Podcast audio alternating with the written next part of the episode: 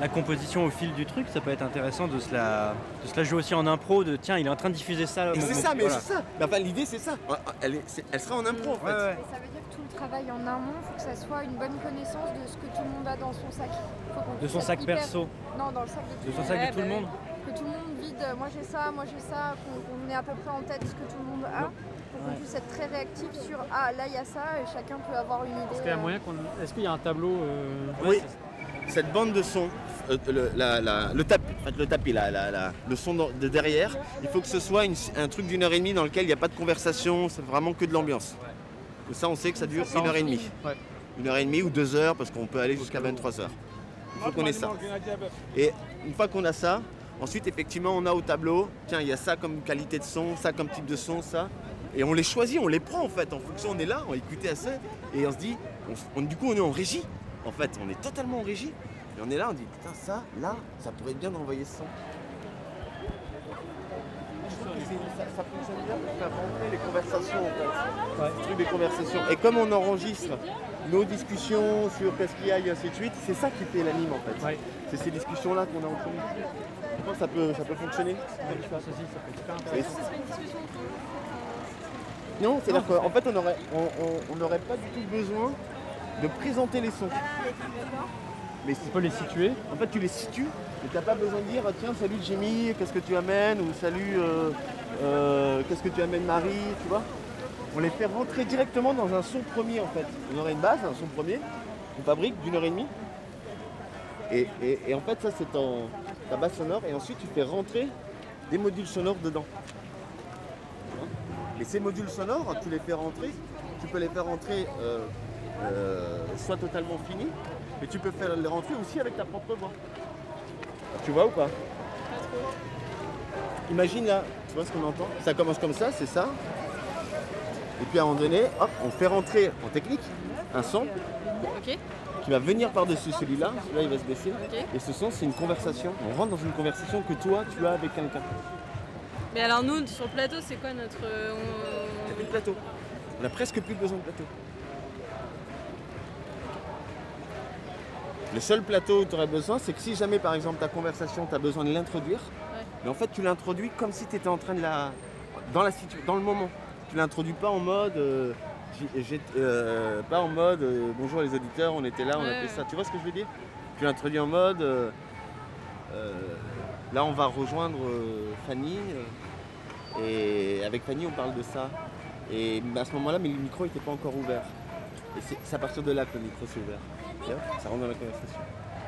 Donc on n'a pas besoin d'être 50 autour d'une table en fait dans une configuration comme ça. Ça, c'est euh, une position directe. Putain, pendant une heure et demie Je pense qu'on a la matière pour. Et on, fait un truc avec le doc ou pas? Le doc euh, Raphaël Craft et tout Ou on oublie Moi, moi je pense que ça peut se jouer dedans. On peut le mixer. hein. On peut le mixer. Moi je pense qu'on peut grave le mixer dedans. Quoi. Pas grave. Tu vois, quand, euh, quand euh, si par exemple moi je rentre un son, tu vois justement sur la vallée de la Roya, euh, le mec qui, qui nous raconte ce qui se passe dans la vallée de la Roya et tout, et puis à un moment donné, tac, on peut faire rentrer l'extrait du doc euh, de Raphaël Kraft.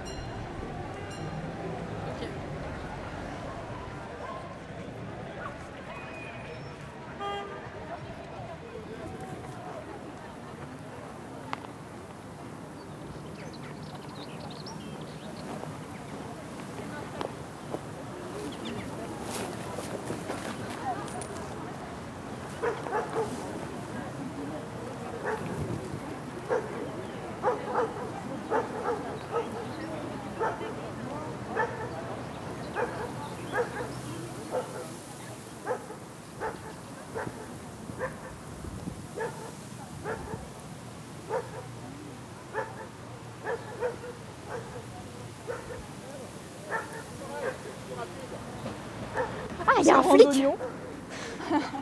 Et donc si j'ai... Oui, une frontière. S'il y a flic, il y a frontière. Chaque. euh,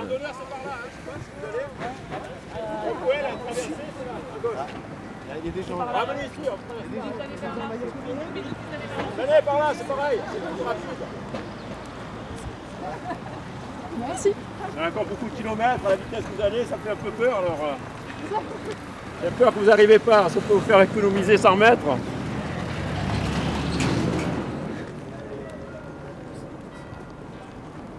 Ah, parce qu'ils sont devant, ils sont loin déjà devant. Hein. Mais ils vont, ils, faire une pause manger, donc vous allez pouvoir les rattraper. Il y a du monde? Ouais, 120 personnes devant. D'accord. La vie, dès que vous arrivez euh, pour, euh, où ils vont manger, ils partent. Mais bon, c'est bête hein hein. Ben, n'espérez pas. Donc un, un quart d'heure avant de manger.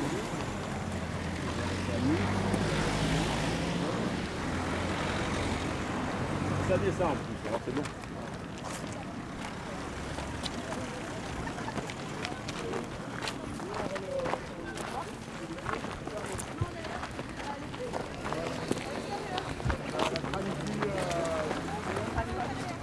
Voilà, on sait plus. Bon alors, si vous nous dites qu'il y a un passage, c'est par la forêt, c'est bon alors. Ça va Bon courage, hein, faites pas attaquer Ouais, par les loups. Hein. Merci. Salut les grenouilles Salut On les voit au loin. Eh à- ben c'est par là, mais le problème c'est qu'ils ont marché hyper vite devant, donc euh, je pense que vous allez les rattraper. Ils sont arrêtés. Ouais, ils sont arrêtés. Mais donc là, non, on vient de se faire accompagner par les flics. On n'est plus à une incohérence près pour euh, retrouver, De Radio Grenouille. D'accord. Quelle incohérence d'être accompagné par les flics juste Bah ici. oui, mais ils sont, ils sont gentils des fois.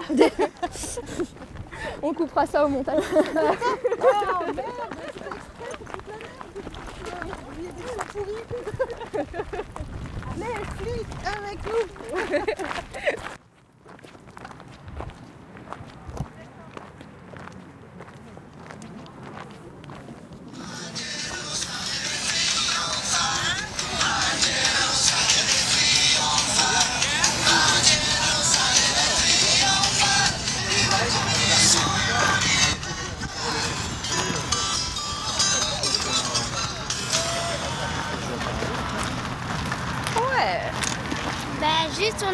nos enceintes, mais, mais au moins il y a de la musique.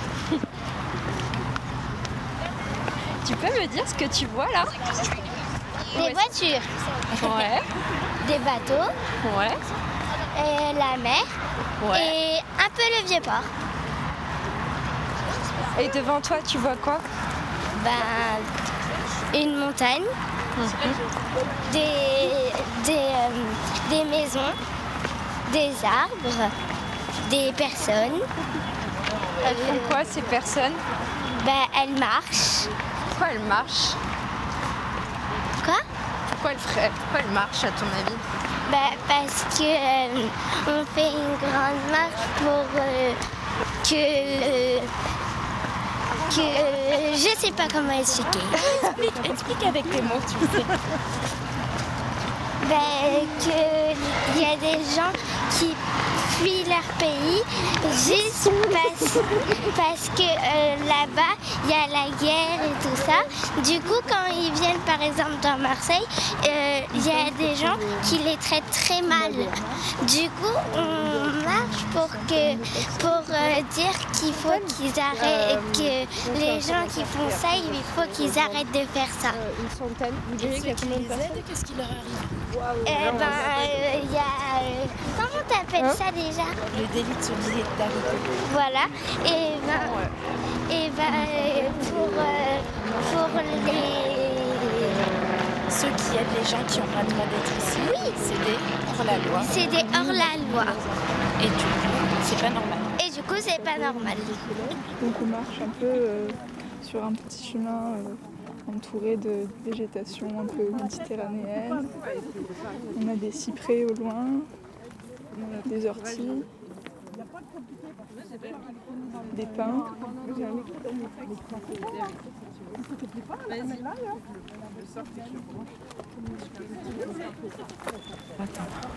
Parce que là, comment c'est organisé Il y a. Alors, déjà je te donne ça parce que c'est tout est marqué. Ça, c'est le. C'est le... C'est le flyer en fait qui explique un petit peu toutes les étapes. Voilà. La marche solidaire, elle est partie euh, le 30 avril de Ventimille, elle arrive le 7 juillet à Calais normalement. Vous, vous marchez sur Marseille Ou Nous, depuis le. Non, nous ça fait que trois, on est quatre, ça fait que trois jours qu'on marche. On marche depuis euh, Saint-Maximin et on s'arrête ce soir. D'accord. Trois jours. Et comment vous avez eu vent de cette marche et. Moi, c'est mon ami qui m'en a parlé, donc euh, voilà, c'est pour ça que je suis là. Et puis après, euh, j'avais quelques infos déjà par des réseaux. Et, je voulais... et là, j'ai appris beaucoup de choses en fait en marchant, des trucs incroyables. J'ai plein d'histoires. Quoi. Et, et aussi, j'ai vu qu'il y avait beaucoup d'associations qui se mobilisaient, donc ça, c'est, c'est bien. Il y a aussi ce côté-là de la France qui, est- qui existe. Donc, Vous faites partie d'une association? Non, non, non. Je ne fais pas partie d'une association. Et souvent, vous, avez- vous participez comme ça à des, à ou en tout cas différents moyens d'action Non, c'est la première fois que je participe à, à ce genre d'action comme ça. Après les manifs pour euh, défendre des droits, oui, toujours. Mais non, non, c'est la première fois. Je trouvais que c'était sympa parce qu'en plus on peut le faire euh, à notre, notre façon. C'est-à-dire que quand on a un jour, on peut participer, ça c'est bien. Parce que sinon, il faut deux mois pour tout faire et c'est pas évident. quoi. Mais on a été super bien accueillis. Hier soir, on était à la communauté d'Emmaüs. Et c'est vrai qu'on a. Nous ont fait un super repas, ils nous ont bien accueillis. C'était sympa quoi. Il y, a des, il y a beaucoup de gens qui se mobilisent et c'est bien. À la tienne, Fanny.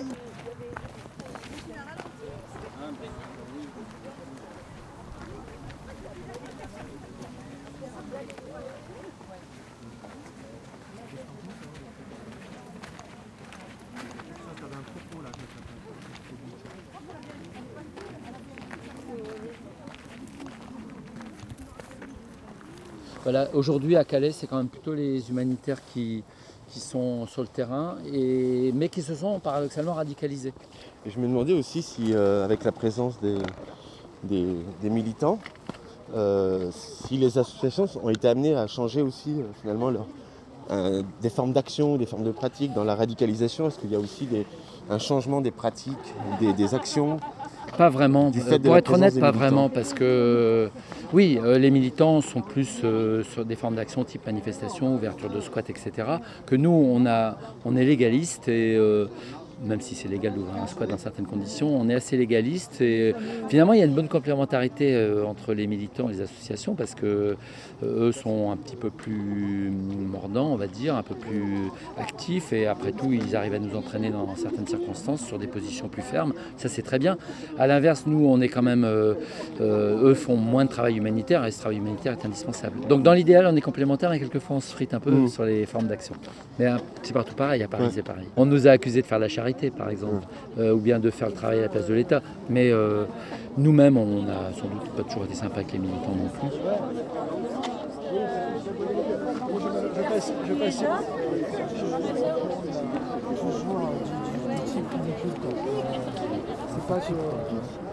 Ouais, quiche, voilà. c'est- C'est ça, tu veux faire un truc qui pète, Marseille et tout, tu fais un espèce de machin en tôle, trop moche, et puis il y a une lettre qui s'était barrée au bout de deux mois. Ouais, voilà. Attends, c'est c'est- c'est ça qui est. L'ambiance est vraiment euh, lourde, quoi, cette politique. Il y a l'armement, ce projet de loi, euh, qui fait que, bon, on se bat au quotidien avec les migrants, mais on a aussi envie de choses, plus, voilà, plus gaies, plus positives, plus courageuses, plus, enfin pas courageuses, c'est le- mauvais terme, mais plus, voilà, et qui, qui permet de défendre nos valeurs, parce que nos valeurs sont des valeurs positives. Donc on- on peut les défendre dans la gaieté, dans la fraternité, dans la chaleur humaine. J'avais un marcheur, une marcheuse exactement, qui me disait ce matin, on n'imagine pas un cortège euh, du Front National ou de- de- d'identitaires aussi gai, parce que les valeurs qu'ils défendent sont des valeurs négatives. C'est du rejet, c'est basé sur la peur, la colère, euh, donc euh, la jalousie éventuellement, même pourquoi pas. Je crois qu'ils auraient beaucoup de mal à donner un caractère gai et enthousiaste à une marche. on l'a vu d'ailleurs aux Arcs. On a été accueillis par un petit comité d'accueil du Front National. Bon voilà, ils étaient là, euh, austères, euh, euh, raides, et puis avec un slogan euh, qui est un slogan de rejet, c'est Français d'abord, clandestins dehors. Bon voilà. Bon. Et comment ça se passe à Calais maintenant? Alors la Calais c'est très sombre, il y a à peu près 600 migrants, ça oscille entre 500 et 700. Euh, la- les autorités et la police mettent le maximum de pression pour qu'ils ne restent pas là. Donc ça passe en particulier par euh, le démontage systématique de tentes, de bâches, euh, de tentatives, de moins de la moindre tentative d'installation. Euh, ça passe par des grosses pressions sur les associations humanitaires comme l'Auberge des migrants pour, les décourager de les aider. Euh, Ça- ça passe par pas mal de violences policières aussi. Comment ils s'y prennent au niveau des pressions sur euh, l'association de Alors on a plusieurs sortes de pressions. On a, on a- la police épluche notre comptabilité depuis trois mois pour essayer de nous trouver des clous dans la tête. Ils auront du mal parce qu'on a un expert comptable, un commissaire au compte. Euh, ils ont, on, on bloque nos fourgons à- sous le moindre prétexte. Il n'y a pas longtemps, on a présenté un papier d'assurance avec 5 minutes de retard parce qu'il n'était pas dans le fourgon et le fourgon était bloqué trois jours. Euh, le préfet a délégué la direction départementale de la protection des populations pour nous obliger à, en nous menaçant de fermer notre cuisine si on ne se mettait pas aux normes d'hygiène. Euh, donc on- ce qu'on a dû faire, qu'on a pu faire grâce aux Anglais en particulier. Euh, Il y a eu des arrestations de bénévoles. Euh, mon président a été entendu par la police. Voilà, il y a, y toutes ces, ces pressions-là qui visent en fait, à nous rendre le travail un petit peu plus difficile. Et au niveau des la pression sur les migrants, c'est de la chasse à l'homme. Voilà, beaucoup d'arrestations, pas mal de violences. Voilà, et il y a des consignes de toute façon de décourager les gens de rester là. Donc ça permet à certains policiers de se lâcher un peu. Quoi. Hein, euh, euh, on peut interpréter ça de façon assez euh, brutale, ce genre de consignes. Et C'est un peu la situation qui existait avant qu'il y ait la jungle, non avant qu'il y ait la grande jungle. Voilà, on retrouve une situation, mais finalement encore pire, parce qu'à l'époque, avant la Grande Jungle, il y avait une, une tolérance, notamment l'hiver, pour des petits camps. Ils étaient Il y avait souvent, plein de euh, petites jungles. Oui, il y avait plusieurs petites jungles. Quand, quand le camp était créé, il y avait neuf endroits différents où étaient les migrants. euh, avant qu'on les- que les autorités les poussent tous sur, euh, sur ce même terrain, ce grand terrain qui est devenu la grande jungle. Donc il y avait une certaine tolérance et aujourd'hui qu'il n'y a plus. Et pareil, il y avait moins de pression sur les associations. Et est-ce qu'on voit le retour des squats qu'il y avait aussi avant toute une Alors, euh, il y a beaucoup de surveillance de la part des autorités. La maire de Calais aussi a encouragé les Calaisiens à dénoncer les, les tentatives d'installation d'une tente pour la nuit ou d'ouverture de squat. Elle appelle ça un acte citoyen. On, croirait être en 43 au moment où euh, on considérait que c'était un acte citoyen de dénoncer les juifs euh, euh, à la police française. Donc c'est difficile. Mais il y a quand même effectivement des endroits ici ou là que les policiers ne connaissent pas ou qu'ils ne veulent pas, dans lesquels ils ne veulent pas aller, parce qu'ils ne font pas d'excès de zèle hein, non plus, toujours, et c'est des humains. hein. Voilà, il y a donc effectivement des, des- des- des petits squats qui existent, mais qui sont très discrets. Et il y a des manifestations de migrants? Euh, non, il n'y en a pas eu depuis longtemps, il n'y en a pas eu depuis le démantèlement du camp. Il y en a eu euh, régulièrement organisés, avec, euh, par des militants, euh, qui rassemblaient 5 à 600 personnes. Et nous, en- l'auberge des migrants avec Emmaüs et le Secours, Secours 4, on en a fait une en septembre 2015. Il y avait 3000 personnes, dont 1500 migrants. Mais de, de- non, ils ont du mal à s'organiser entre eux. Ouais, Ils ont du mal à se relier. Voilà, c'est exactement. Alors que dans le camp, il y avait euh, des lieux de réunion, il y avait une certaine stabilité de la population qui favorisait l'émergence de leaders et des discussions entre groupes qui permettaient de faire des actions collectives. Aujourd'hui, c'est plus du tout le cas. Même nous, on a, on a des relations finalement assez superficielles aujourd'hui avec les migrants. On est dans l'aide d'urgence. Ils viennent prendre, un- ils viennent euh, prendre une barquette, euh, re- un repas, euh, un vêtement, et puis ils s'éclipsent. Je serai plutôt sur un travail d'auteur et je, au Moyen-Orient en relation avec la Syrie. Et du coup, ce soir à la, à la friche Valdiemé, apparemment, il y a. Oui, je viendrai aussi. Oui, oui, il y a des choses, oui, oui, bien sûr. Ah, c'est le plus important. Hein. C'est vrai? C'est là-bas Oui, c'est là, où on peut la pouvoir. Une affiche réalisée par Décorpum Martigues. Ce site est placé sous vidéosurveillance. Vidéosurveillance Brennus. Pour l'exercice du droit d'accès aux images, s'adresser aux responsables, conformément au texte en vigueur, loi numéro 95-73 du 21 janvier 1995, modifié article L223 à L223-9, L251-1 à L251-5 et L613 du Code de la sécurité intérieure, décret d'application numéro 96.26 du 17 octobre 1996 modifié pour mieux assurer votre sécurité.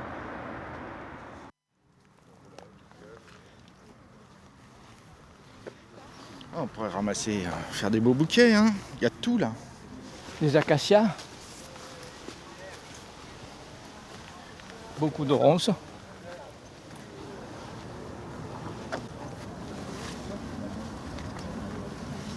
Alors, ce qu'il y a, c'est qu'on est sur un terrain argileux, donc il y a des poches d'eau qui se forment, et des zones comme ça où l'eau stagne, enfin reste en sous-sol, et donc c'est beaucoup plus vert. Parce que là, on, on a changé de paysage en, en deux secondes. Là. Oui, on est voilà, dans un creux euh, où il doit y avoir pas mal d'eau dessous. Là, on est vraiment entouré par les ronces, il y en a partout. Oui. Ah oui, ça pousse facilement ça.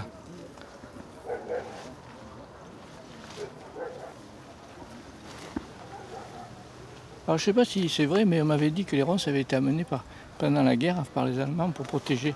C'est une barrière naturelle, c'est infranchissable ça. Alors je sais pas si c'est vrai, mais on m'avait dit ça. Ça pousse dans les murs ça. Ça n'a pas besoin d'eau, c'est très vivace. Ah, ça c'est joli ça, je sais pas ce que c'est. On va en prendre une. Après, on regardera à la maison, je sais. Ou sur internet, je cherche.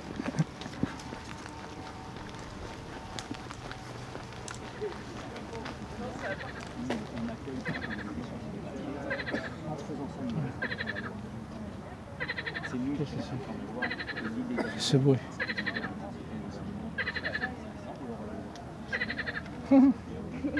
Je sais pas que c'est, c'est un drôle de bruit. C'est une grenouille, non Euh, je crois pas.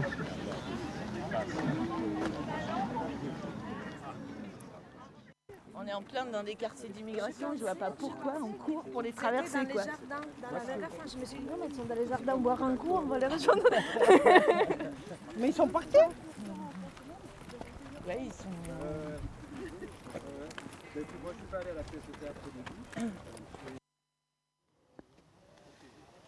Ah ouais, il faut encore avancer. On va y arriver.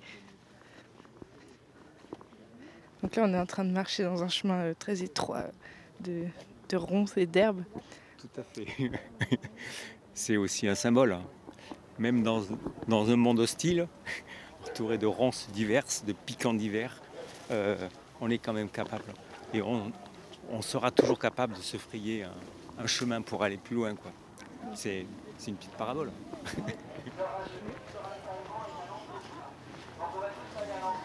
tu veux qu'on le fasse plus tard Ouais, parce que là, a- c'est compliqué.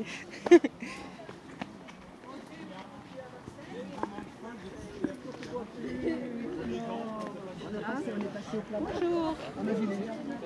Les de la gare Mais on a, on a, on a fait, on est passé derrière. Oui, j'étais derrière, je suis Alors on a appris la grande nouvelle. C'est quoi la grande Mais ça, je sais, mais pourquoi il n'est pas là. Non, tu sais, les personnes qui ont fait, qui ont marché, ils ont eu plus marcher.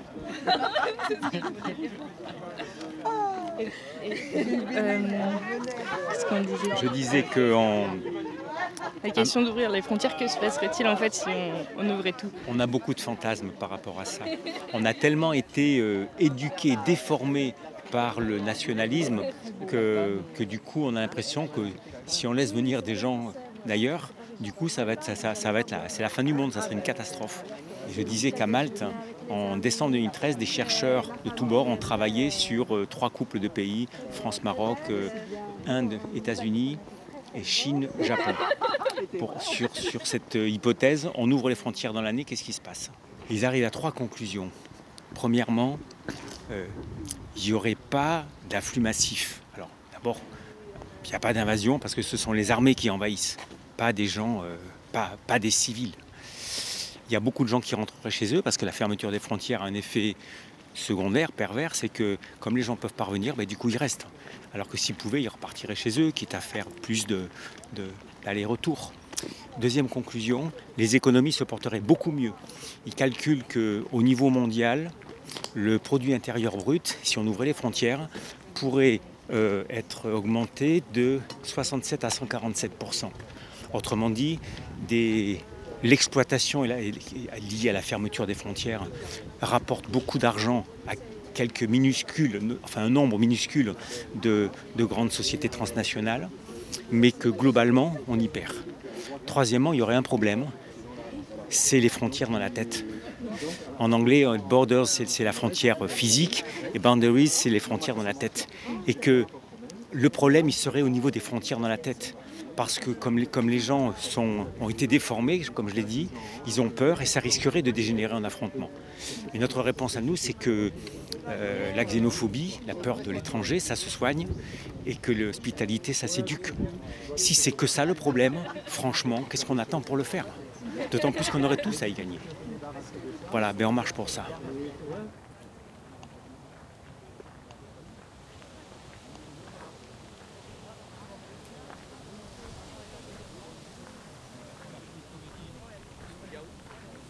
Oui, comme tu disais, c'est la fermeture des frontières, elle est politique et économique. Bah, il y a tellement C'est d'intérêts. un double intérêt, la fermeture des frontières.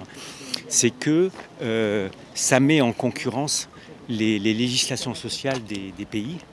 Et donc il y a des pays où euh, il n'y a pas de législation sociale, il y a des régimes durs qui sont souvent d'ailleurs soutenus par, euh, par les gouvernements occidentaux. Donc on peut, en délocalisant, exploiter la, la main-d'œuvre et les ressources de ces pays.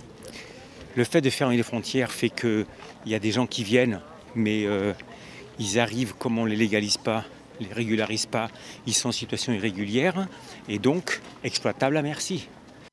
On a créé une machine administrative à fabriquer des sans-papiers en 1986, surtout avec les lois Pasqua, dans ce but explicite de créer de la main-d'œuvre sans droit en créant des étrangers sans papier. La frontière crée en fait la, la clandestinité. Quoi. Exactement. Et donc, ils, achètent leur papier avec euh, 10 ans, 5 ans, 10 ans, 15 ans de, de situation irrégulière et donc en fait de néo-esclavagisme. Et le deuxième intérêt, c'est que ça. ça c'est la question du bouc émissaire, c'est-à-dire que les politiques peuvent donner l'illusion qu'ils sont efficaces en disant le vrai problème, le grand problème en France, c'est pas le chômage, c'est pas le manque de logement, etc. Ce sont les étrangers. Et donc, on va vous montrer qu'on est efficace et qu'on est vraiment euh, au pouvoir pour, euh, pour exercer nos responsabilités. Et donc, on prend tous les ans, euh, on change la loi pour, pour réprimer les, étrangers. C'est un leurre qui est en fait une révélation de, d'incompétence et d'incapacité, sans compter tout le, tout le reste. Enfin, c'est, c'est, un vrai, c'est un vrai scandale. Mais donc, ce double intérêt, à la fois économique et politique, notre modèle de société repose là-dessus. Ce qui veut dire que si on veut que ça change, il faut vraiment qu'on accepte de changer de modèle de société. Non seulement, bien sûr, qu'on abolisse définitivement, euh, comme on l'a fait pour l'esclavage, le capitalisme, c'est-à-dire toute société, tout régime économique qui est centré sur la recherche d'abord du fric, qui repose donc sur l'exploitation, mais même, hein, il faut apprendre à vivre plus simplement, mais il faut aussi, euh, il faut aussi que il faut qu'on apprenne, comme disent les Indiens, à faire de nos différences des complémentarités. Ok, m'avait dit.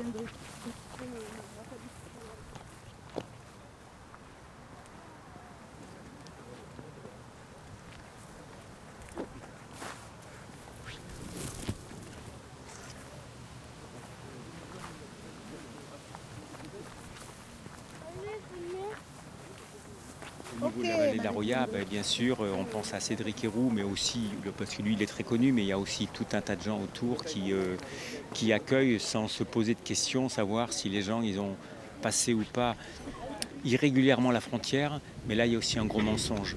Parce qu'on parle de migrants, mais en fait, ce sont des demandeurs d'asile. Euh, ce sont des gens qui viennent de zones de guerre, de zones de grande violence. Et la Convention de Genève de 1951 est très claire. Ce sont des demandeurs d'asile. Et avant 1984, on les appelait des réfugiés. Et donc un réfugié n'a pas à arriver avec des papiers en règle. Donc il ne passe pas irrégulièrement la frontière. Quand il y a des gens qui souffrent, euh, leur nationalité, leur papier, c'est complètement secondaire. Il faut les, il faut les sauver, il faut les mettre à l'abri, il faut les, faut les. Bon, et ben cette, cette euh, convention de Genève que les États s'évertuent à ne pas appliquer, euh, eh ben, il faut que les populations s'en emparent. Et c'est ce qu'on fait dans la vallée de la Roya, c'est ce qu'on fait dans des tas de villes, de villages, où on accueille sans se poser des questions sur les papiers. En faisant ça, nous respectons la loi. C'est nous qui respectons la loi et l'illégalité, elle est du côté du gouvernement. C'est un gouvernement qui est sur c'est- est hors la loi. De buissons et tout. Merci beaucoup. Tu peux me dire ton prénom? Jean-Pierre. Jean-Pierre. Merci Jean-Pierre. Moi, je suis finlandien. Et je sais pas juste où ça va, mais je crois qu'on est, on est au moins 100, 120 peut-être. Et donc on est 120 alignés comme ça à marcher, trois pas, et puis on s'arrête. Là, là, on s'arrête. Et je crois que nous, on est en fin de, cortège. Il y a, il personnes devant, derrière, pardon, et tout le reste est devant.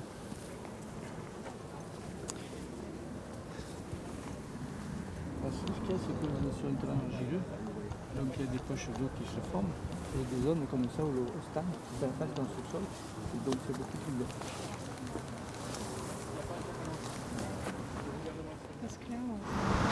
Barbelé. Bien, bien vieux. Du type tétanos complet. Barrière de hangar. Une vieille barrière de hangar. Les barrières euh, du train sont beaucoup plus euh, métalliques et vertes et peintes et, et grandes, amples. Euh, danger de mort, défense absolue, de toucher au fil électrique caténaire sous tension.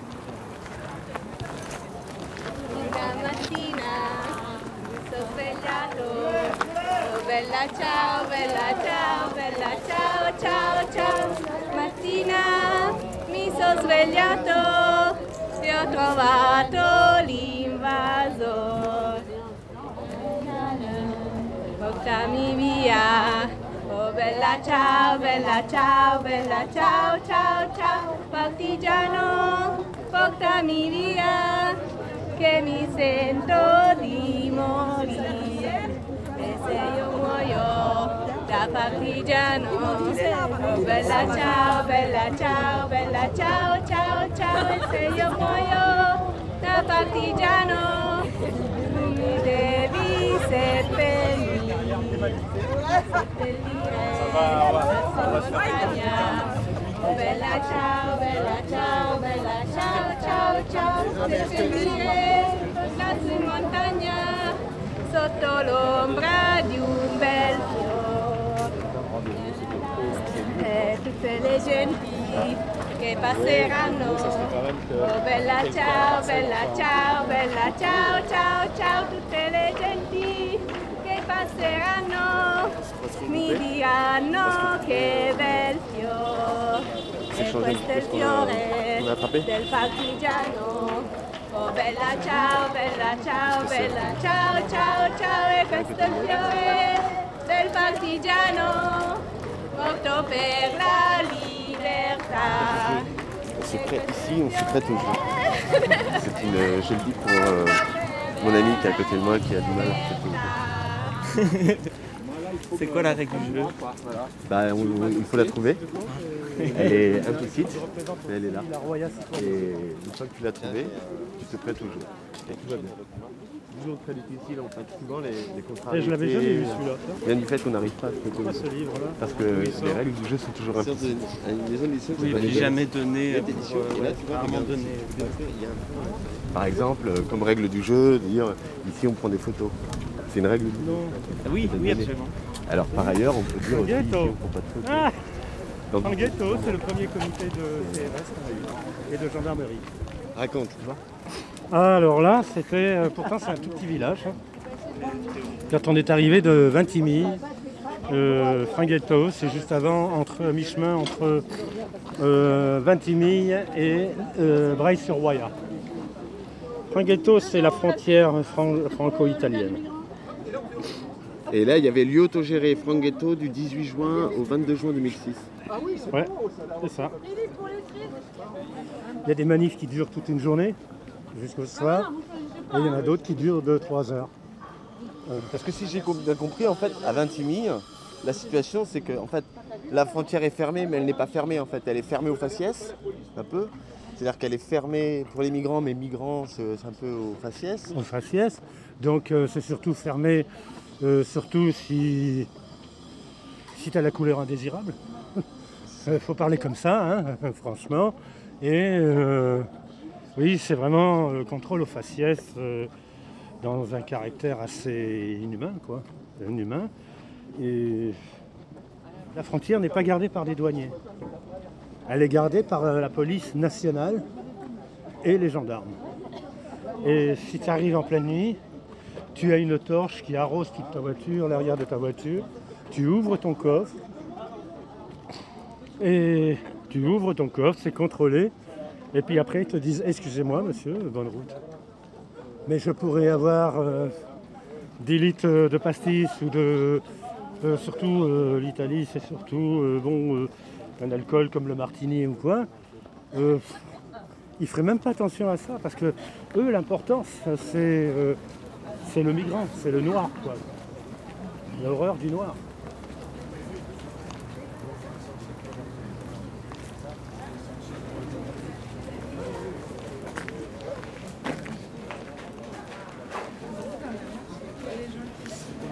Dans la marche, en fait, c'est vraiment soutiennent les migrants, mais est-ce qu'il y a des gens qui sont eux-mêmes demandeurs d'asile C'est ce que je me demandais. et genre, pour C'est. Ouais. Alors là, je suis avec Fanny et devant nous, il y a Baudouin. C'est un auteur de BD qu'on a rencontré à Angoulême. Il marche devant nous et on essaie de, on essaie de lui parler depuis tout à l'heure. Ah, je, crois, je crois que Fanny va là. Attends. Ah, Et je vais te mettre en contact avec euh, Oui, attends. Je te reconnais, mais je ne sais pas où te situer. On s'est vu à Angoulême euh, pendant le festival. Oui. On faisait une radio. Ah oui, bravo, ça y est, tu vois. Et alors, ça a avancé cette radio. Ah oui On en est là. C'est bien. Oh, bah ouais, C'est beau. C'est- ouais, euh, Quand on, était à- quand on s'était vu à Angoulême, tu nous avais parlé de ton travail justement sur, Ah, à la euh, frontière. euh, C'est avec Troupe. sur. Tu connais le, le travail de Troups? Bah, en fait, j'avais lu votre album là, que vous aviez fait tous les deux sur la Colombie. Ouais. Ouais. C'était super D'accord, oui. déjà. C'est- C'était ça, c'est le même principe, c'est faire les portraits des gens. Voilà, ouais. En échange d'une réponse à une question. C'était quoi la question pour celui-là En Colombie, c'était quel est votre souvenir le plus fort de votre vie? On a fait un au Mexique avant, c'était quel est votre rêve dans la vie Et là, dans la Royale, le- la question c'était euh, qu'est-ce que vous faites là, quoi? Tout simplement, tu vois, pourquoi vous faites ça, quoi? Aux gens qui aident, pourquoi vous faites ça? Et aux gens qui viennent, pourquoi vous venez? Pourquoi vous êtes là, Hein quoi? C'est un peu plus Mais large. ni les uns ni les autres arrivaient à répondre vraiment, quoi, parce que c'est tellement évident pour les gens qui aident, tu vois, d'aider. Ils disent quoi? Ben, ouais, on aide, voilà.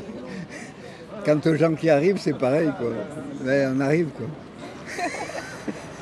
Non, mais c'est vrai, ils ont Ah, traversé la Libye, tout cela. Ils étaient dans la colline encore hier, et puis nous, on leur dit Eh, Qu'est-ce que vous avez à dire Tu vois, les types. C'est un peu comme nous Ils avec ont montré. nos- voilà, voilà. Ouais, et là aussi, sûrement, les gens ils savent pas trop répondre. hein. On, voilà, on est là, quoi, parce qu'on est là, quoi, parce que parce qu'on est, euh, on est vivant, quoi. On se demandait dans la marche, tu crois qu'il y a, il y a- en fait, il y a que des gens solidaires et des gens qui, qui aident ou qui soutiennent euh, ça, mais il n'y a pas trop de personnes qui sont elles-mêmes en... Ah non, très peu, hein, toujours. hein. C'est surtout des gens qui aident, là. hein. Euh, et quand il y a quelqu'un qui est un, un- un arrivant, comme on dit, comme on dit c'est parce qu'il est accompagné de quelqu'un qui, qui l'a chez lui, quoi, qui, qui s'occupe, tu vois, mais il n'y a pas. Alors, on va dire, mais est-ce que ça veut dire qu'ils ne sont pas solidaires? Ça veut dire. Non, non, non. Ça veut dire qu'effectivement, ils ont d'autres problèmes à régler, mais ça ne veut pas dire qu'ils sont contre.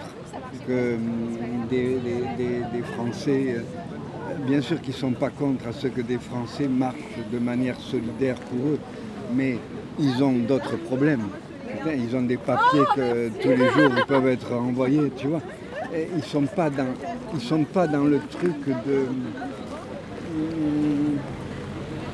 de- d'une solidarité. euh, ils sont, il faut que je m'en sorte. Ouais, c'est l'urgence. Ah oui, la plupart de ces jeunes gens, ils sont que dans le présent urgent. Quoi. On était donc dans la Roya cet été, deux mois, enfin, on, on se partageait deux mois.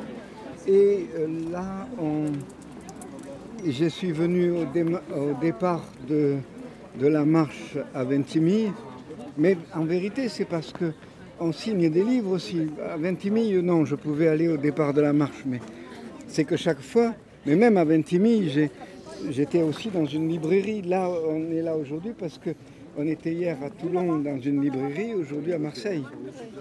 Donc euh, c'est pas c'est pas seulement la marche, c'est aussi notre livre qui aide, j'espère, qui aide les gens qui marchent et tout cela, mais, mais eh bien, en même temps, on en profite pour marcher avec les copains. Enfin, les copains, je ne les connais pas la plupart, mais les gens qui marchent. Je pourrais te dire, et toi, pourquoi tu es là? Tu as déjà répondu? C'est un, peu comme toi avec ton livre, mais là, tu vois, nous on fait de la radio et puis il se passe ça. Du coup, on- Il se passe ça et vous Mais vous voulez on- faire quelque chose avec ça, oui. Et on veut faire quelque chose et on, enfin, on a du mal aussi à savoir ce qu'on doit faire. Un projet de cinéma Non, c'est un projet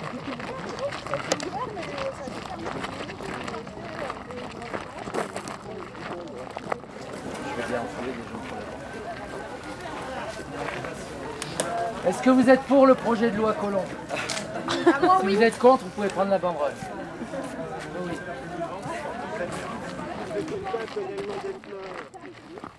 Bonjour, Philippe Cour, préfet des Hautes-Alpes.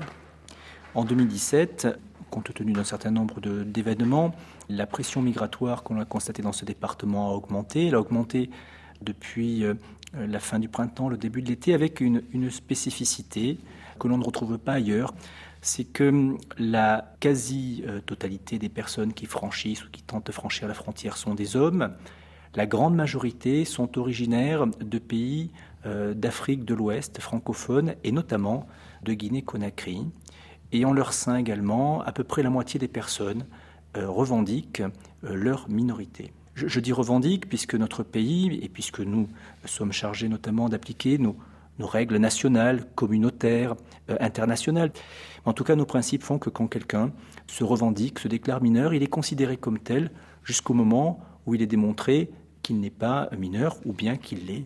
Et dans ce cas-là, la réponse qui est apportée par la puissance publique euh, va prendre euh, de voies de nature différente. Quels événements expliquent euh, le fait qu'aujourd'hui les gens passent ici?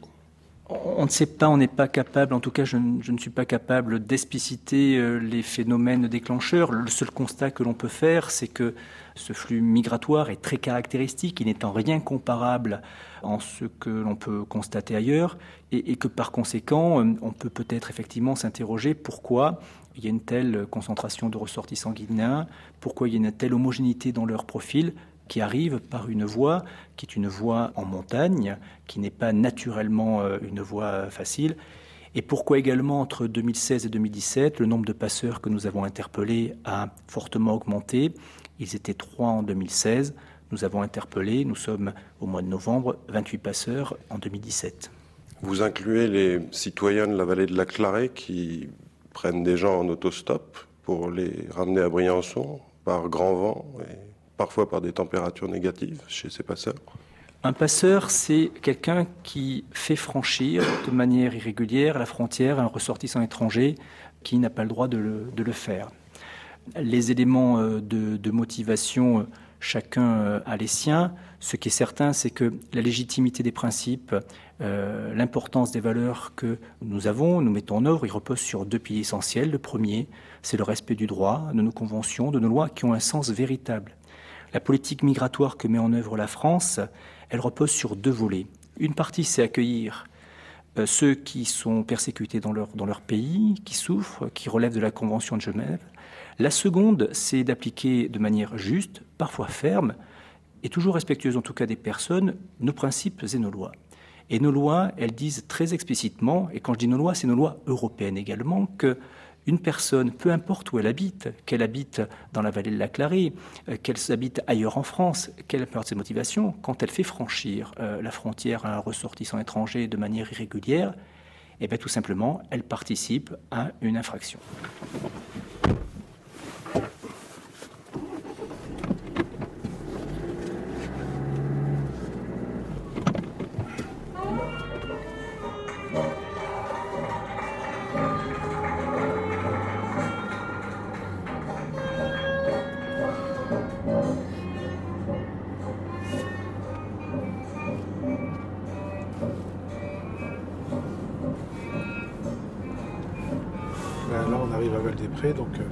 Il y a très souvent des contrôles euh, au niveau de l'église de Val-des-Prés. Donc on va voir.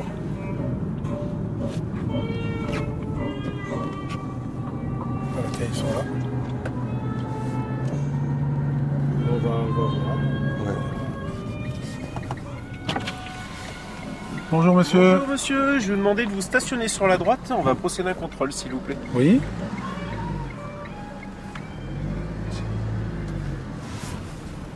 Bonsoir. Bonsoir. Est-ce qu'on pourra, vous pouvez couper le contact s'il vous plaît? Oui. Est-ce qu'on pourra avoir les papiers du véhicule s'il vous plaît et votre permis de conduire? Voilà madame. Merci. Je vous en prie. Est-ce que je pourrais avoir une pièce d'identité pour Il y a d'autres personnes? Oui. Une pièce d'identité aussi pour Non, les ils occupants n'ont pas de pièce d'identité. Ils n'ont pas de pièce d'identité. Ok, très bien. Qu'est-ce qui se passe? Ben Là, ils vont sur leur ordinateur voir que la voiture est bien à ma femme. Merci, Oui. Ton d'identité. Le magazine de la rédaction, rédaction de France Culture. Euh, non, mais monsieur, en fait, il en a une. Ah, bon, donc- C'est parfait, on avait deux ici. Et il y a, il y a quelqu'un derrière? Oui, il y a deux mineurs derrière. Ah, d'accord, ok. Deux mineurs déclarés. Ok. Euh, comment vous savez qu'ils sont mineurs? Ben, ils nous l'ont dit. D'accord. Mais ils viennent d'où ces mineurs?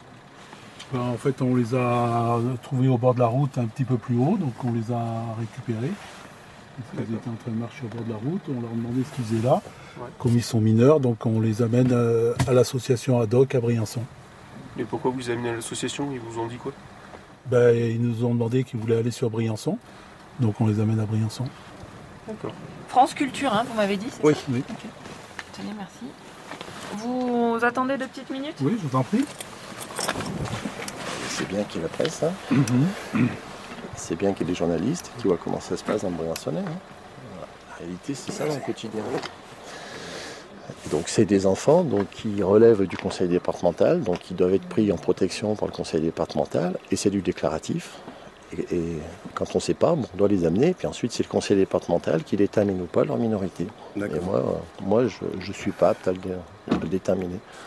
Que se serait-il passé en notre absence? Je sais pas. Peut-être la même chose, peut-être qu'ils les auraient récupérés. euh, c'est arrivé déjà l'année dernière. On a de- des mineurs qui sont arrivés, là, qui- avaient été recueillis par les, par les gens du ski de fond de, de Nevache. Et ces mineurs ont été reconduits directement en Italie. Euh, le maire s'en est. s'en les est- dix personnes qui ont les papiers, qui étaient dans les voitures, vont nous suivre jusqu'à Briançon. On va Mhm. vous prendre une audition. Et ce, dans le cadre de soit une entrée, soit une aide au séjour, soit une aide à la circulation à personnes en situation irrégulière. Elles sont pas en situation Concernant les personnes, elles n'ont pas de pièce d'identité Oui, mais elles sont mineures. Est-ce qu'elles ont une pièce d'identité, monsieur Euh, non, elles n'ont pas de pièce d'identité. Donc elles sont en situation irrégulière. Non, monsieur, parce que lorsqu'ils sont mineurs, c'est du déclaratif. hein. Donc, Ça, on va le euh, prendre à la brigade, monsieur. Pour ça Alors ça, justement, on va vous entendre. Concernant les mineurs, ils vont être pris en charge par mes collègues. Vous, vous allez nous suivre à Briançon. Qu'est-ce qu'ils vont devenir, les mineurs Je sais pas, on m'a dit de m'occuper de vous, monsieur. Et moi, je veux savoir ce que deviennent les mineurs. On va s'en occuper. Mais monsieur, ce n'est plus de votre ressort, là. D'accord. Donc D'accord. les mineurs, Je vous le dis, par le conseil départemental. il est susceptible d'être relevé à votre encontre une aide à l'entrée, à la circulation ou au séjour de personnes en situation irrégulière, ce qui est un délit pénal. D'accord? On vous invite à nous suivre librement dans les locaux de la brigade de Briançon afin d'être entendu sur les faits. Concernant les quatre personnes qui se trouvaient dans les deux véhicules, qui ont donc aidé des personnes en situation irrégulière à circuler sur le territoire national. Les personnes qui sont en situation irrégulière vont rester avec mes collègues qui vont faire les constatations, d'accord, d'usage et qui feront ce qui s'impose, d'accord? C'est quoi ce qui s'impose? Vous pouvez me le dire? Je ne sais pas, je m'en occupe pas. D'accord. Moi, je m'occupe des personnes qui font l'aide à l'entrée ou au séjour en situation régulière. D'accord, mais ce sont des personnes irrégulières lorsqu'ils ne sont pas mineurs. Parce que lorsqu'ils sont mineurs, il y a deux choses qui s'appliquent. C'est d'abord leur minorité et qu'ensuite le fait qu'ils soient étrangers. C'est deux choses et il y a leur droit par rapport Mhm. à ça. Ce sont donc des Alors, enfants qui sont en danger quand ils sont à la nuit dehors. Ce soir, je vais ne pas faire un débat de pénaliste avec vous. Non, non, bien sûr. D'accord? J'applique le code de procédure pénale. Bien sûr. D'accord? Vous êtes conscient qu'il est susceptible d'être relevé à votre encontre un délit pénal. Vous êtes conscient ou pas? Je suis conscient surtout Vous qu'on- acceptez d'être entendu librement sur les faits? Mais attendez, je suis conscient, vous me posez deux questions, donc je vais vous répondre. Ben. La première réponse que je vous fais, c'est que je suis conscient qu'effectivement, je suis allé chercher des enfants qui se déclarent mineurs et dont j'ai pas la, la- la possibilité de savoir s'ils sont Vous mineurs. êtes allé les chercher, vous aviez rendez-vous avec eux? Pas du tout. Pas du tout. Alors, je les ai vous pris, dites que vous allez les je, chercher je les ai pris en route parce que, si vous voulez, je trouve, quand je trouve des enfants moi, sur Non, la route qui sont pas, c'est mineurs, votre terme, je suis allé chercher. je, je vous explique que quand je trouve des enfants Non, mineurs mais si vous avez un contact route, avec eux, il faut me le dire. J'ai pas de contact. D'accord. Bon, on éclaircira tout à la brigade, Pas de par audition. D'accord, monsieur. Voilà, je vous explique comment ça a fonctionné. Comme Ça vous pas de pouvez euh, vous organiser. euh, Monsieur, vous descendez.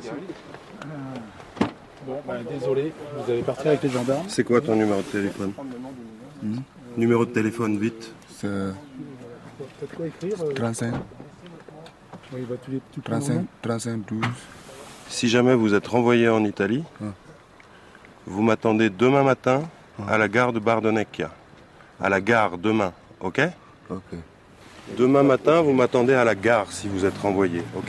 Je pense pas qu'ils le remettent en en Italie. Je- pense pas. moi, j'ai déjà donné ça. Mhm. Donc, euh, il faut qu'on prenne Oui, non, euh, non, faut qu'on prenne tout à fait, ça c'est sûr. leurs coordonnées.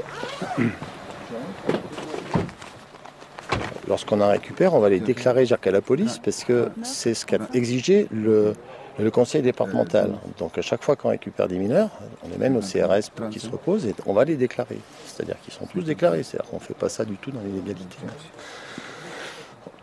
C'est bon, tu as les quatre? J'en ai trois. Il est où? Quatrième Comment C'est quoi ton numéro?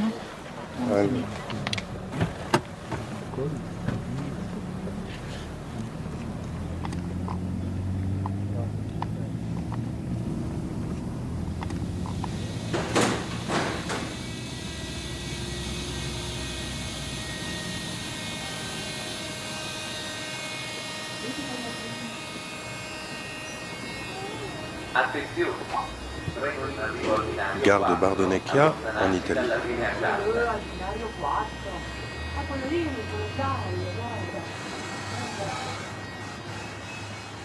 Le lendemain, sur le quai de la gare de Bardonecchia, nous retrouvons Rosé, Tierno, Mamadou, Lansana, Diallo. Euh, Lansana Diallo, qu'est-ce qui s'est passé quand la police a arrêté les deux voitures Quand la police nous a arrêtés hier nuit, ils nous ont demandé où on s'est croisé avec euh, les deux messieurs qui ont voulu nous sauver. Non, on a expliqué. Le monsieur nous a trouvés sur la route et puis on a voulu s'échapper, mais bon, ils, ils nous ont signalé de venir et puis ils nous ont fait monter dans les voitures. On est venu. Après ça, bon, ils nous ont demandé la date de naissance. On a donné la date de naissance. C'est quoi votre date de naissance, vous? Bah, moi, ma date de naissance, c'est le 10 octobre euh, 2001. Je leur ai donné ça, ils m'ont demandé le nom de ma maman et mon père aussi. J'ai donné ça, la nationalité et quelle ville euh, je suis né. J'ai donné ça et puis ils m'ont demandé sur quelle voie j'ai emprunté pour venir en Italie. J'ai dit encore que c'est vers euh, Libye, j'ai traversé. Après, bon, ils m'ont demandé les papiers. Si j'ai une adresse, j'ai dit non, je n'ai pas de papiers, je n'ai pas d'adresse aussi. Alors, euh, quand la police euh, vous a arrêté, donc elle vous a posé des questions, et ensuite, qu'est-ce qui s'est passé? Après ça, ont appelé secours et ont venu avec un minibus là. Ouais, ils ont venu, c'est dans minibus là, ils nous ont envoyé à la frontière d'Italie. Alors, est-ce qu'ils vous ont laissé à la gare de Bardonecchia ou est-ce qu'ils vous ont laissé dans la montagne? Non, ils nous ont laissés dans la montagne. Et puis, euh, avec une fraîcheur de 2 degrés encore, ils nous ont laissés dans la montagne. Ils, nous ont montré la route. Ils ont dit oui, voici la direction de l'Italie. Et puis, ils ont garé leur voiture là-bas encore. Ils ont tiré là-bas, mais pour ne pas qu'on se retourne encore, pour retenter. Quelle heure était-il lorsqu'ils vous ont reconduit? C'est à une heure qu'ils nous ont reconduit. Une heure du matin? Oui, oui, une heure du matin. Le matin à 7 heures, comme ça, on est venu à la gare ici. De Bardonecchia. Oui, oui. Est-ce qu'ils vous ont donné à manger? Non, ils nous ont rien donné. Est-ce qu'ils vous ont donné de l'eau? Non, ils nous ont rien donné. Ils nous ont même pas demandé si on a faim ou bien on a soif. Et leur objectif, c'était de nous reconduire à la frontière. Qui est-ce qui souhaite répondre à mes questions encore? Rosé, vous voulez nous vous voulez parler? Je, je m'appelle Rosé, j'ai 17 ans, je suis né en 2000, le 3 février. Vous venez de quel pays? Je de la Guinée, la Guinée-Conakry. Qu'est-ce qui s'est passé lorsque la police vous a arrêté euh, hier soir? La police nous a demandé où vous allez On l'a demandé, on, va, on veut aller en France. Il dit, si vous avez l'adresse de quelqu'un en France, on dit non, on n'a pas l'adresse de quelqu'un en France. Donc on nous a demandé si on est des mineurs ou on quoi. On dit on est des mineurs. Après ils ont pris notre as. Après on nous a mis dans leur voiture. Ils vous ont laissé un document Ils vous ont laissé un papier Non, on ne nous a pas donné de papier. La police vous a pas donné de, un, un refus d'entrée sur le territoire Non, il ne nous a pas donné de papier. Euh, la SANA, est-ce que la police vous a donné un papier à vous? Non, ils ne nous ont rien donné. Vous n'avez pas eu un papier refus d'entrée sur le territoire français? Ah, bon, on- ils nous ont fait signer un papier, mais ils ne nous ont pas donné le copie. D'accord. Vous savez lire, vous, euh, la SANA? Oui, bon, je sais lire un peu. Ils Ils vous ont pas donné de papier. de lire, quoi. Et ensuite, qu'est-ce qui s'est passé? Les trois militaires sont venus nous déposer sur la montagne. On nous a dit, voici la direction de l'Italie. Maintenant, on a, on a pris la route. Une heure du matin, on est revenu maintenant vers l'Italie. Après, on est arrivé dans cette gare ici. Et là, maintenant, qu'est-ce que vous allez faire? Parce que là où nous, on est en Italie, on n'a pas de campo. On va aller dormir sur la rue. Il y a beaucoup des amis qui dorment sur la rue en Italie. Si vous voyez, nous, on tente pour venir à la France, c'est à cause de ça. Comment vous avez appris euh, l'existence de cette route-là pour aller en France? Donc, nous, on a des téléphones, on se connecte, on voit dans les nets. Donc, c'est à cause de ça on a pris sur la route. Vous êtes passé par la Libye aussi? Oui, on est passé vers la Libye. Vous avez été en prison? Oui, j'ai fait prison à la Libye. Combien de temps? J'avais prison deux fois. Le premier prison, j'ai fait un mois. Le deuxième, j'ai fait trois mois. On nous a torturés même. Il y a, il y a les plaies. Tu vois, ça, c'est une trace de prison. Ça, ça a été m'arrivé à Libye. Comment vous l'avez eu, cette grosse plaie? On nous a mis en prison pour nous dire que appelez vos parents d'envoyer l'argent. Maintenant, à chaque matin, on vous frappe. On vous donne téléphone. Tu plaides dans le téléphone pour que tes parents puissent comprendre que tu es en prison. Et puis tu pleures pour que tes parents comprennent que oui, mon enfant il est au prison pour que tes, euh, tes parents puissent avoir l'argent pour qu'on puisse te libérer. C'est comme ça. On a, on a trop vu à Libye, on ne peut pas tout expliquer. C'est trop. C'est trop dur. C'est trop dur.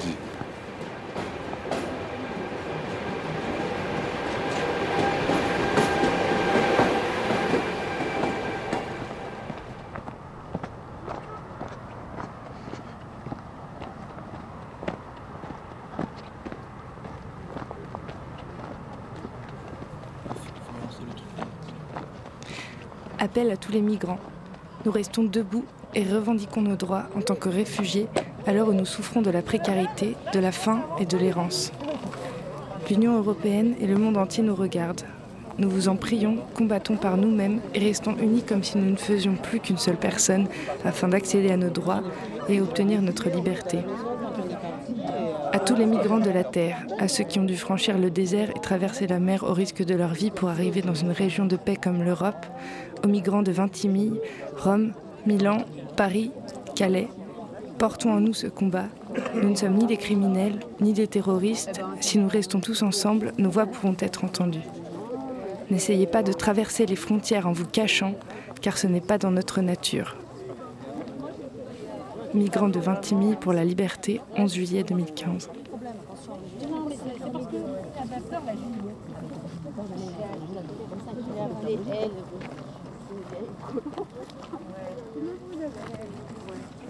Juste quelques mots pour rappeler les objectifs de la marche solidaire. De Vintimille à Londres, la marche solidaire veut dénoncer la frontière franco-italienne est bloquée, la frontière franco-britannique est bloquée. Ça coûte cher, c'est inefficace, les personnes finissent toujours par passer. Il y a des morts à la frontière et les personnes qui veulent passer sont obligées de payer des passeurs. Nous marchons aussi contre le délit de solidarité. Le gouvernement français et la justice, au lieu d'encourager les citoyens à accueillir les migrants, à faire preuve de fraternité, les découragent par tous les moyens et les traînent devant les tribunaux et les fait condamner. Nous marchons aussi pour un véritable accueil des migrants. Il est anormal que des milliers de personnes aujourd'hui dorment dans la rue, des familles, des enfants, des milliers de personnes à Paris, à Calais et dans pratiquement toutes les grandes villes de France. Nous demandons un véritable premier accueil, une mise à l'abri. Nous demandons que les demandes de protection, les demandes d'asile soient enregistrées beaucoup plus rapidement, que après l'enregistrement des demandes d'asile, les personnes soient mises à l'abri sans délai. Nous demandons à ce que le taux de réponse de l'OFPRA soit augmenté. Nous demandons à ce que les procédures d'appel soient simplifiées et raccourcies. En gros, nous voulons un meilleur accueil des migrants et parce que nous savons que accueillir des migrants, ce n'est pas un problème, c'est une richesse. Nous sommes tous frères, nous n'avons qu'une terre, nous devons être solidaires et donc nous devons, nous, Fran- nous Français, nous devons, Français de première, deuxième, troisième génération d'immigration, nous devons accueillir les migrants. Merci.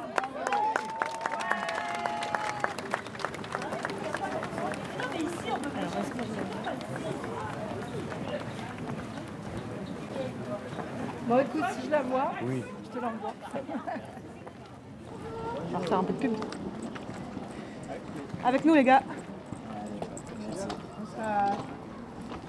17h au Vieux-Port. Merci. À 17h C'est la radio, ça Ouais. Ouais. Vas-y, on Quelle radio Radio Grenouille. Radio Qu'est-ce qu'ils ont pas fait la marche Ça va. Qu'est-ce que vous en pensez de cette marche Ah, c'est un bon truc, hein C'est un bon truc la marche Revenez avec nous. hein. Franchement, vous faites quelque chose de bien. On travaille. On a besoin de vous. Travail. Bon, à 5 heures, on vient. Pour l'immigration, Ah ouais. l'immigration, on vient. Allez. Non, non. c'est bon. C'est bon Ah ouais. Voilà, allez, on y va. Ok, ça va, mais tu. Ciao. À tout à l'heure. Allez, à tout à l'heure.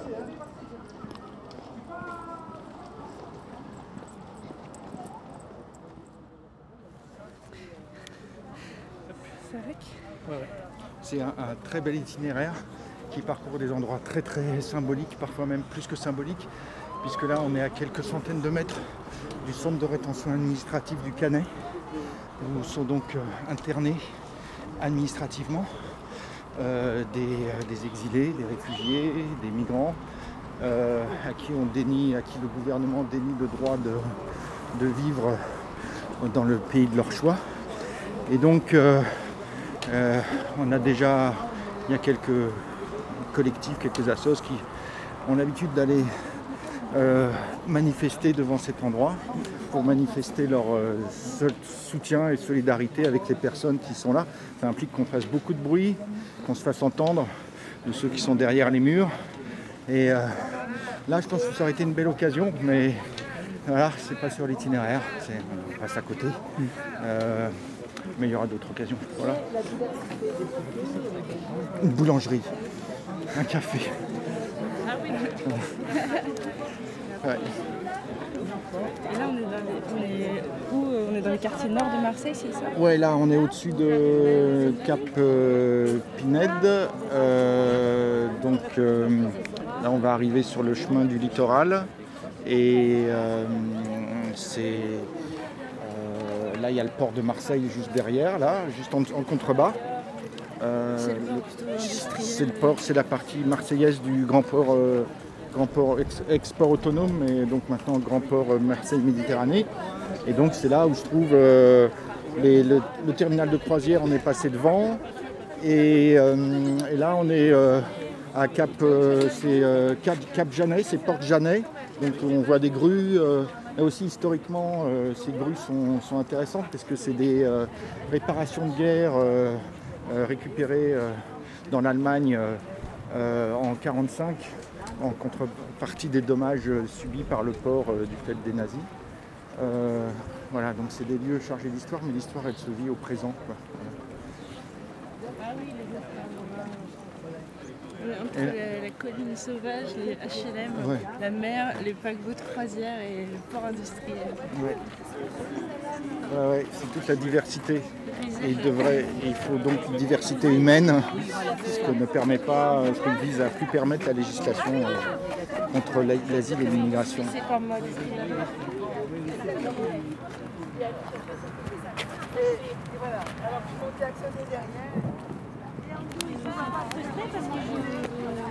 On sait qu'on se ferait voir de, de- de- bah, des gens et puis que là, on, en fait, on ne nous voit pas.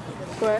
Mais quand même, on est passé par des bâtiments où il y avait des gens un peu à la fenêtre et tout. euh, Mais, euh, Ouais. Il n'y a pas beaucoup de monde dehors. Pas beaucoup de les gens ne sont pas dehors. hein, donc, euh, Après, c'est pas li- lié un peu à l'endroit où on est aussi Si, si, euh, si, mais euh, si on était passé par la, la, la grande rue, enfin la, par la, la une vue du monde, les gens sont samedi après-midi, les gens sont dehors, hein, et pas, pas dans les quartiers comme ça.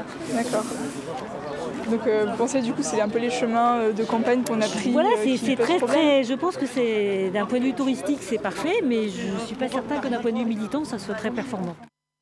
Je veux bien qu'on fasse une marche de solidarité avec les migrants, mais je, crois que dans l'ambiance actuelle, euh, il faut se faire voir et montrer que euh, tous les gens dans ce pays ne sont, pas, euh, sont pas résignés, tous les gens dans ce pays ne sont, pas, euh, euh, sont pas du côté des, fachos et des, euh, identitaires que le gouvernement laisse, euh, laisse proliférer sans, sans beaucoup. euh, Monsieur Collomb parle de gesticulation, donc c'est- c'est proprement incroyable qu'un gouvernement euh, traite avec autant de légèreté euh, des comportements qui sont anti-républicains. Et ça, c'est- c'est quelque chose de tout à fait inédit dans notre pays depuis, euh, bah, depuis euh, l'occupation.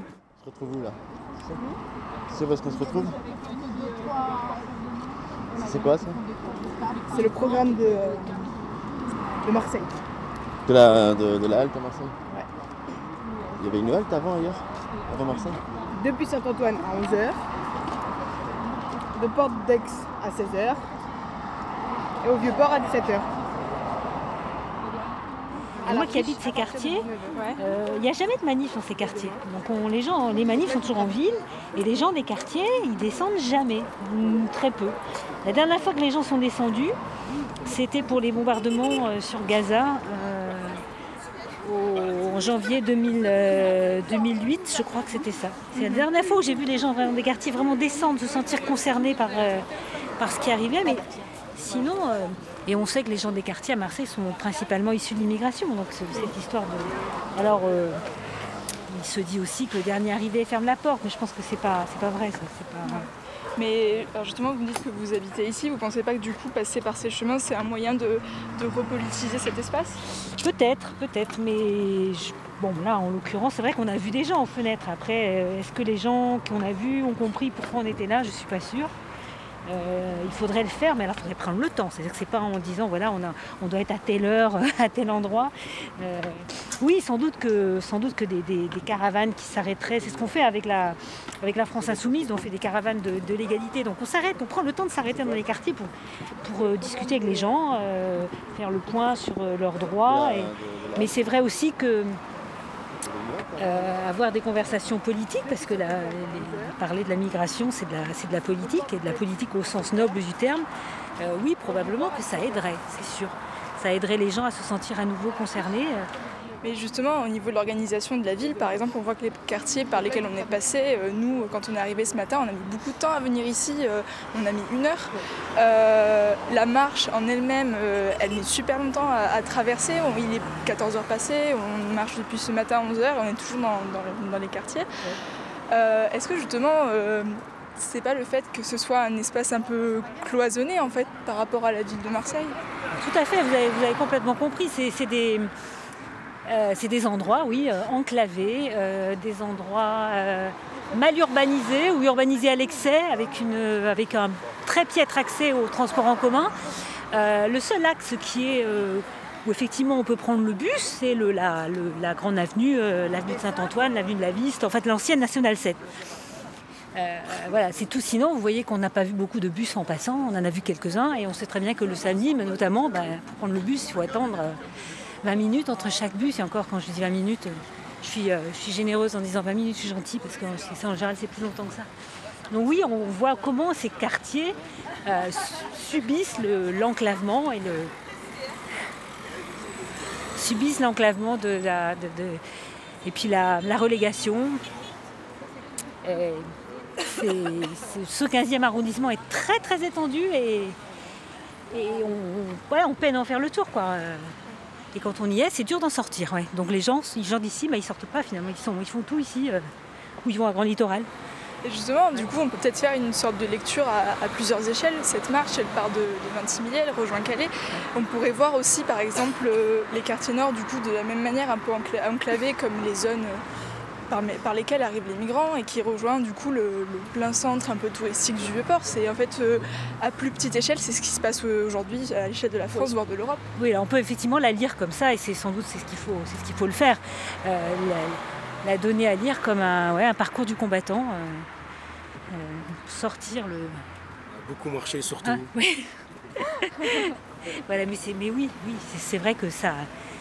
Si, solidarité, effectivement, on doit montrer euh, dans cette marche, et aussi là, on mime aussi cette, euh, euh, cette, cette longue marche que font les gens pour venir et, pour au final se trouver, se trouver de façon totalement inhumaine. Enfin, moi, en tout cas, c'est comme ça que je la donnerais lire, effectivement.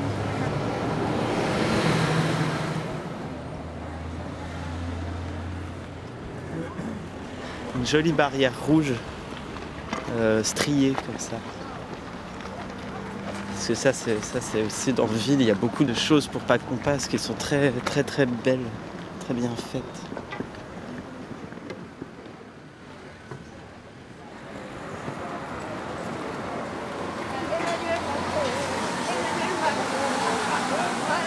C'est chez toi, Emmanuel Macron, Emmanuel Macron, on va tout casser chez toi. Emmanuel Macron, Gérard Collomb, on va tout casser chez toi. Emmanuel Macron, Gérard Collomb, on va tout casser chez toi. Chez toi aussi.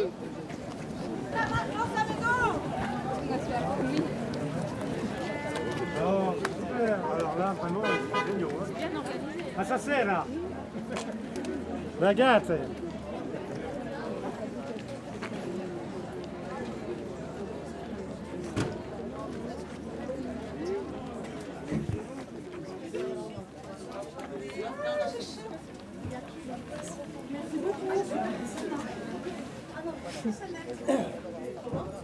Allez, à tout à l'heure.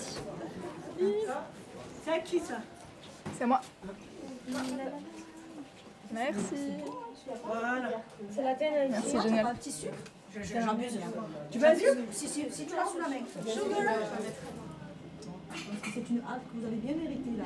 Parce que ceux qui poursuivent.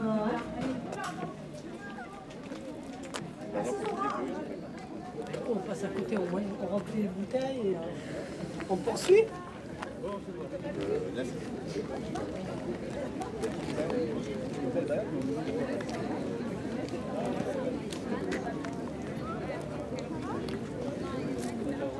La Roya c'est.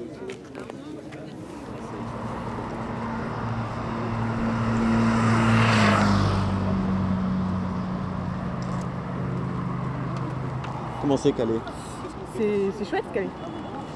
C'est chouette, mais vaut mieux pas être black ou un peu bronzé. Euh, parce que la police euh, ne laisse personne s'asseoir sur la pelouse. Aucun point de fixation, c'est-à-dire tu es toujours en mouvement. Donc si tu es un petit groupe qui s'assoit sur la pelouse, on les dégage, on les gaze, on les tape. Si c'est un groupe de noirs. Voilà. Il y a quoi d'autre sympa comme ça à Calais? Calais, il y a une belle plage, très belle plage.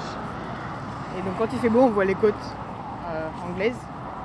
Parce qu'elles, elles bougeront pas. hein. On peut toujours euh, enlever la jungle, on peut toujours enlever euh, tout ce qu'on veut, les douches, les toilettes. les côtes anglaises, elles resteront là. hein. Et on les verra toujours. Donc voilà, les gens viendront toujours. Qui habite Non, j'ai travaillé un petit peu avant, quand il y avait la jungle. Et puis depuis, j'y retourne euh, de temps en temps parce que quand on met le pied à Calais, après, on, on y retourne toujours. Pourquoi Quand on travaille euh, avec, les, avec les gars là-bas, parce que bah, c'est attachant. Et les Calaisiens, sont, c'est, sympa. hein. La ville, voilà, a- c'est comme partout, il y a du bon, du moins bon. Et puis ils ont supporté euh, toute la non-solidarité de la France euh, pendant un moment. On les envoyait tous là-bas. Les, gars, ils arrivaient d'Italie, c'était direction Calais, Calais, Calais. Pas d'autre choix. Donc, euh, voilà. Va Et toi alors? Je suis allé à Calais une fois. Je suis allé à Calais une fois. Ouais. C'était en 2016. En septembre, je crois, 2016. Juste avant l'expulsion de la Juste jungle. avant le démantèlement Ouais. Ouais. T'es allé dans la jungle Ouais. Et alors? J'imaginais pas que c'était une ville. Ah, c'est une super ville. Super ville, bidonville. Il y avait des bons et des mauvais côtés. T'es allé au restaurant afghan? Ouais. Ouais. Je suis allé dans quelques restos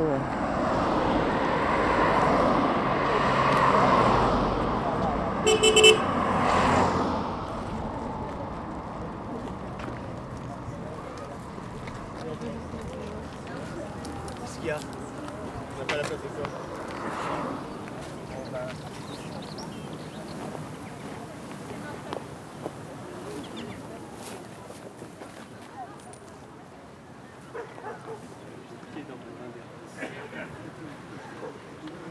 Bah, faut m'expliquer parce que j'essaye de l'avoir au son, mais euh, ça marche pas très bien. Vous pouvez me le lire? J'ai pied dans mon bain d'errance. Je suis pas totalement certain, mais c'est Jusque-là, tout va bien. Bla bla bla. Bla bla bla bla bla. Qu'est-ce que c'est? C'est positif à la fois. Oui, ça, ça, se- il se noie pas. Voilà. Ce que je me disais. Puis tu peux avoir pied jusque-là, jusque-là, jusqu'au genou. Pas pied, tu touches l'eau. tu- jusque-là. Là, c'est chiant, quoi. Je veux dire, au niveau de la bouche.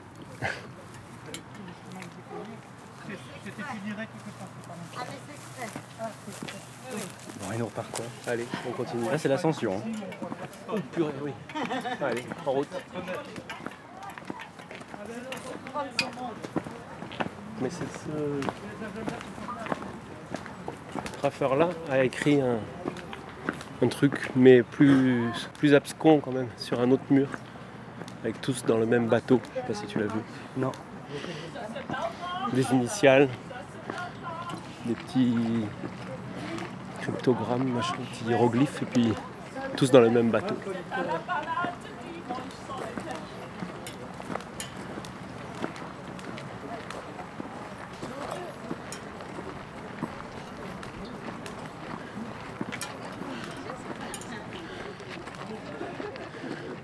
Je veux dire qu'à chaque fois que je suis dans ces réflexions ou dans ces conversations sur, sur le sujet d'aujourd'hui, de la migration et, particulièrement comme elle se passe aujourd'hui, il y a trop d'émotions et je peux rien dire. Donc euh, voilà. c'est juste Non, mais ton, trop puissant, tu vois. ton souffle est déjà trop sonore. On monte, hein.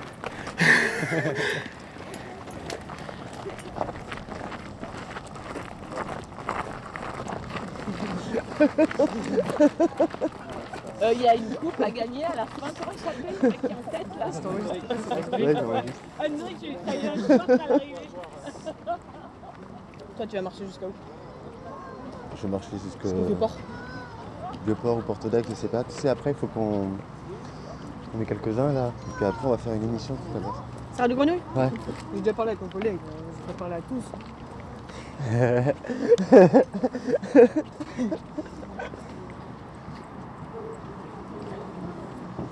T'es en colère? Oui. Tout à fait. Ça se voit? Ça peut se voir. Non, je suis en colère, mais il y a de- j'ai de l'espoir. Hein. Faut pas perdre l'espoir, sinon on sombre.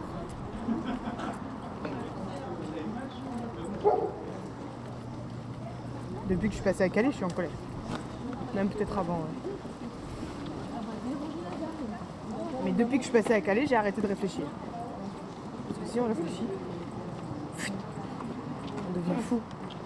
Mais en fait, je peux t'aider. Comment euh, ça Tu peux dire ça? Il y a des choses tellement absurdes qui se passent que. Rien que cette marche, on est parti de Vintimille, une frontière où on laisse pas entrer, jusqu'à Calais, une frontière où on laisse pas sortir. On m'explique La logique. C'est comme ça partout, c'est que des absurdités comme ça. On marche sur la tête. Et c'est les gars qui en souffrent quoi. On pousse des gens à la mort lente. Fabrique les sans-papiers, voilà, tout ça quoi, on connaît. C'est impensable en fait. C'est ça, si on essaye de le penser rationnellement, on explose. On explose tout de suite. Ouais. Non, ça serait bien que la colère euh, parte. hein, Déjà, tous les gens ici nous donnent de l'énergie. Donc la colère, euh, euh, ça va, on la calme. Garde que le positif. Ou alors, c'est oui, c'est une colère qui nous motive, mais qui nous permet d'avancer. Mais c'est pas, c'est pas la colère qui nous bloque. On va tout foutre en l'air. T'as eu déjà envie quand même de ça? Hmm. À Calais, on était tellement dans l'urgence que. On suit, on suit, on suit.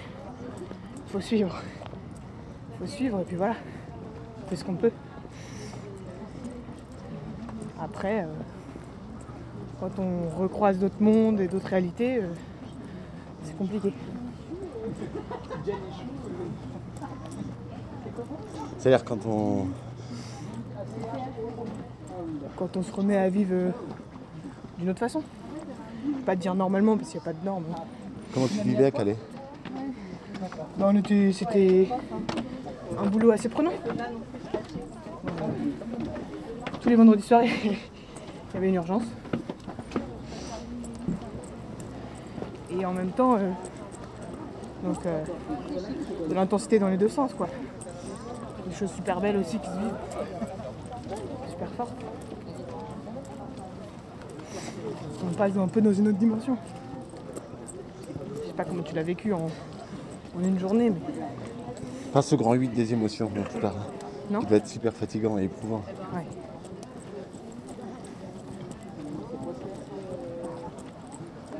Et donc tu dirais que ça t'a changé Ah oui, forcément. Forcément. Et non, ce que je souhaite surtout, c'est que les gens euh, se rendent compte que c'est vraiment un bonheur. Ce qu'on vit. C'est ça qui est important. Je vis, euh, voilà, c'est une richesse tous les jours de rencontrer des gens, de faire avancer un petit peu les choses. Et c'est juste un bonheur personnel et collectif qui, ferait du bien à tout le monde. Qu'on arrête de ce grand gâchis.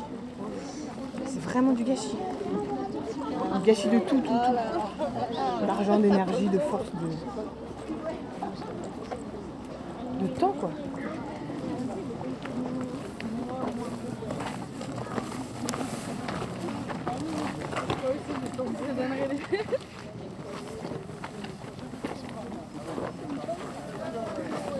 Le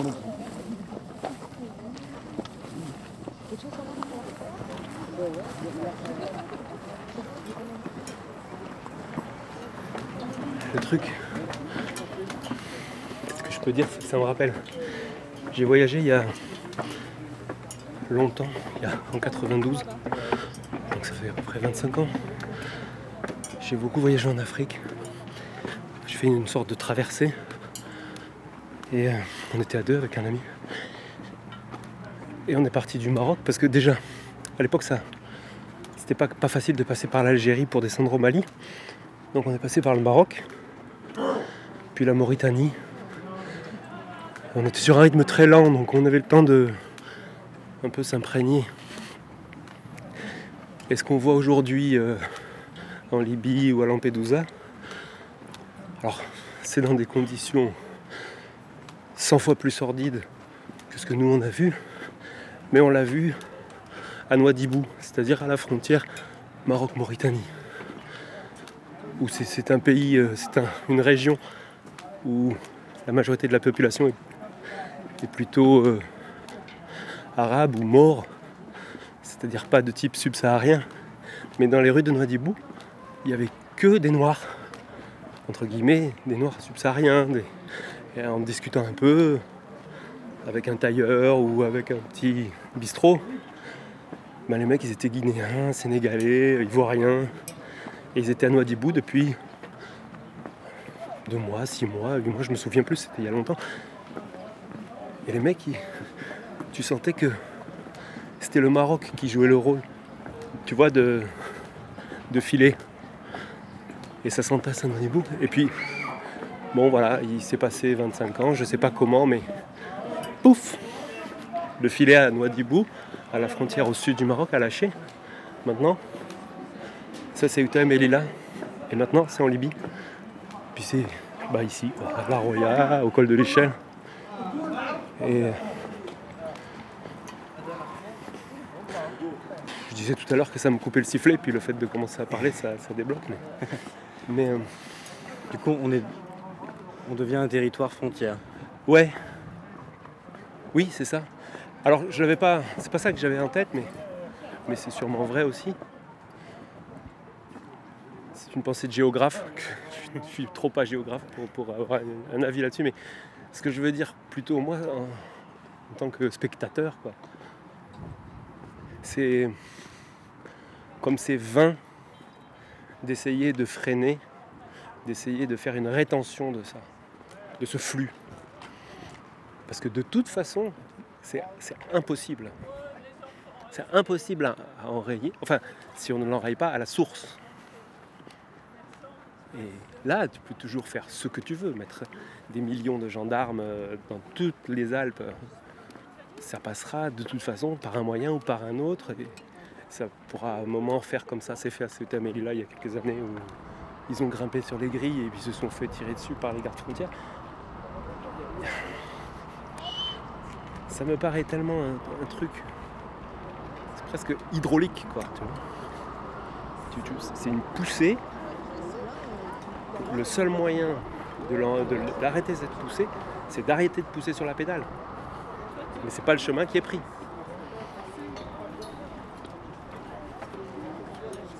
Voilà. J'en suis là dans mes pensées euh, philosophiques, euh, politiques euh, et migratoires. De l'air, de l'air, débloquez la frontière. De l'air, de l'air, débloquez la frontière.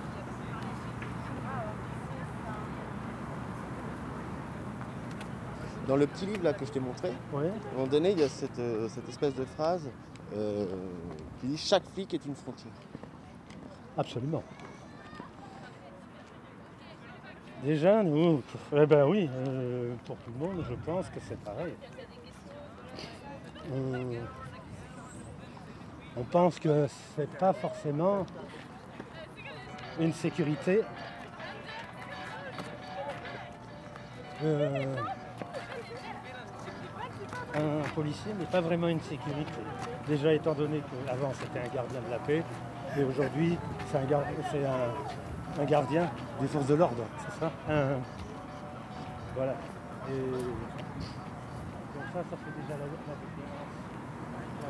police, c'est une Ah non, rien du tout là.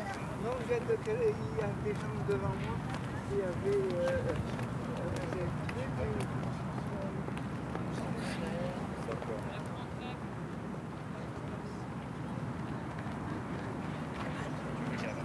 a une centaine de mètres derrière où on a traversé un autre monument historique en fait, de, la, de, la région, qui est la Galerie de la Mer, qui est un tunnel minier de 15 km qui relie euh, les mines de Gardanne avec le port de Marseille, avec le bassin de la Pinède. Et la euh, Société des mines, le carbonage de France, ont acheté des terrains juste en fait, derrière nous pour euh, creuser le tunnel. Et tant qu'à faire, des propriétaires fonciers, ils ont logé les mineurs. Il y a une rue où habitent euh, des anciens mineurs et il y a une rue où habitent des ingénieurs. Alors si vous êtes en, recherche de récits de mineurs, venez ici euh, en face d'Avin, euh, et en face du traverse du, du télégraphe. Non, c'est un quartier en fait métallurgique. Juste en fait à la place de cet lotissement, il y avait une usine de peinture marine.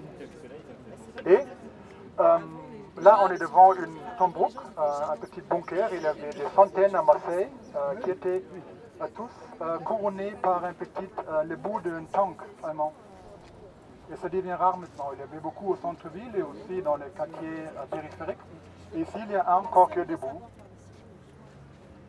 On est presque arrivé à la, à la rue des Lions. Alors, on a un rendez-vous avec la police nationale qui va nous faire la, qui va nous accompagner pour la dernière bout.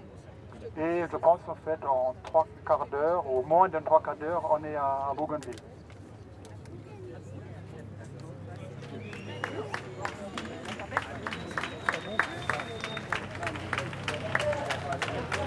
Ouvrez les frontières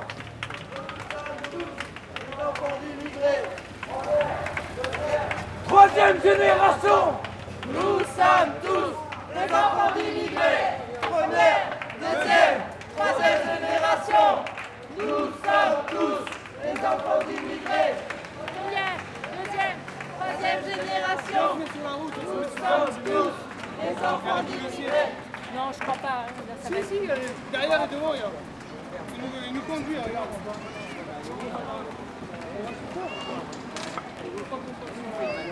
Sérieux? On est sur la route. On est sur la. Parce que pour nous, on a, on a un rendez-vous. Il faut faire assez vite. Mais quoi Des murs de parpaing sans enduit. C'est ça qu'on veut Des murs de parpaing avec enduit. J'ai pied dans mon bain d'errance. J'ai pied dans mon bain d'errance. Des murs de pierre. Un panneau qui se profile. Ah, vidéoprotection. Et vidéo-verbalisation. Espace public. Pour votre sécurité, vidéo protection et vidéo verbalisation, espace public. Code de la sécurité intérieure, article L223.1 à L223.9 et L251.1 à L255.1. Ville de Marseille. Information www.marseille.fr.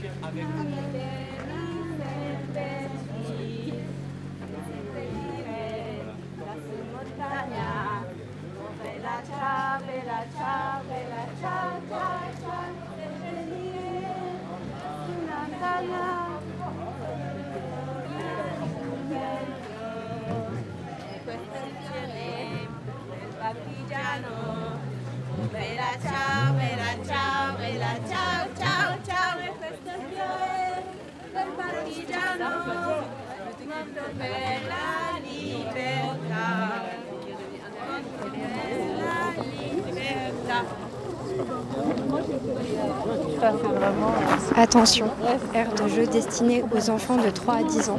Les enfants jouent sous la responsabilité des parents ou accompagnateurs. Ils utilisent les jeux de façon normale et raisonnable. Logirem, agence Nord Littoral, tel maintenance 04 91 96 12 06. Interdit aux véhicules à moteur. Espace loisirs destiné aux enfants de 3 à 12 ans sous la responsabilité des parents ou accompagnateurs. lors de l'utilisation des jeux. Oh, ça. On a beaucoup de morts, vous avez le tract, là je t'en donnerai. Et- Des morts. Ah oui, des morts dans les trains, sur les trains, euh, sur l'autoroute, euh, Ouais. euh, sur les voies ferrées. et tout ça parce que, bon, dans les trains, dans les trains, il faut savoir qu'ils arrivent à se cacher dans des placards techniques Ah ouais. et à une simple secousse, je veux dire, il touche un truc qu'il ne faudrait pas toucher, il meurt électrocuté ou cramé. Euh, Il y a eu des morts électrocutés mais brûlés sur le toit du train. Ils feraient n'importe quoi pour passer.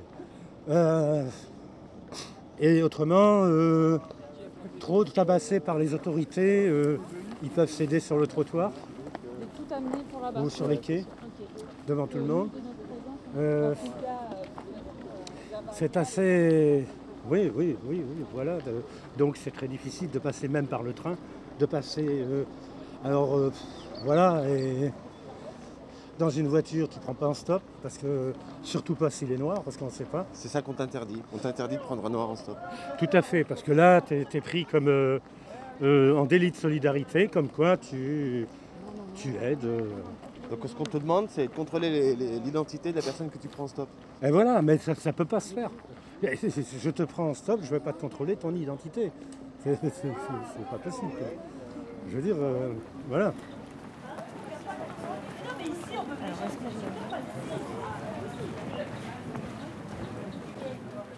Bon, écoute, si je la vois. L'idée devient, devient en fait euh, lutter maintenant. Aider devient lutter et devient, devient fondamentalement politique, alors que aider n'est pas politique au départ. Aider, tu aides parce que, parce que encore, mais tu aides parce que, Parce tu es humain et que l'autre est humain. Et que euh, c'est simplement d'être avec lui en humanité. hein? En dehors du fait que j'ai vu quand j'étais dans la Roya, quand je voyais, j'étais avec ces jeunes gens, euh, on- on- même si on était égoïste véritablement, eh bien, euh, en- en- ça serait de les accueillir vraiment, parce qu'ils ont une force, une, une, une densité de vie. Ils, ils naissent là. Quand ils arrivent là, ils, ils sont dans une renaissance. Et nous, de, les, de refuser cette renaissance, on perd de...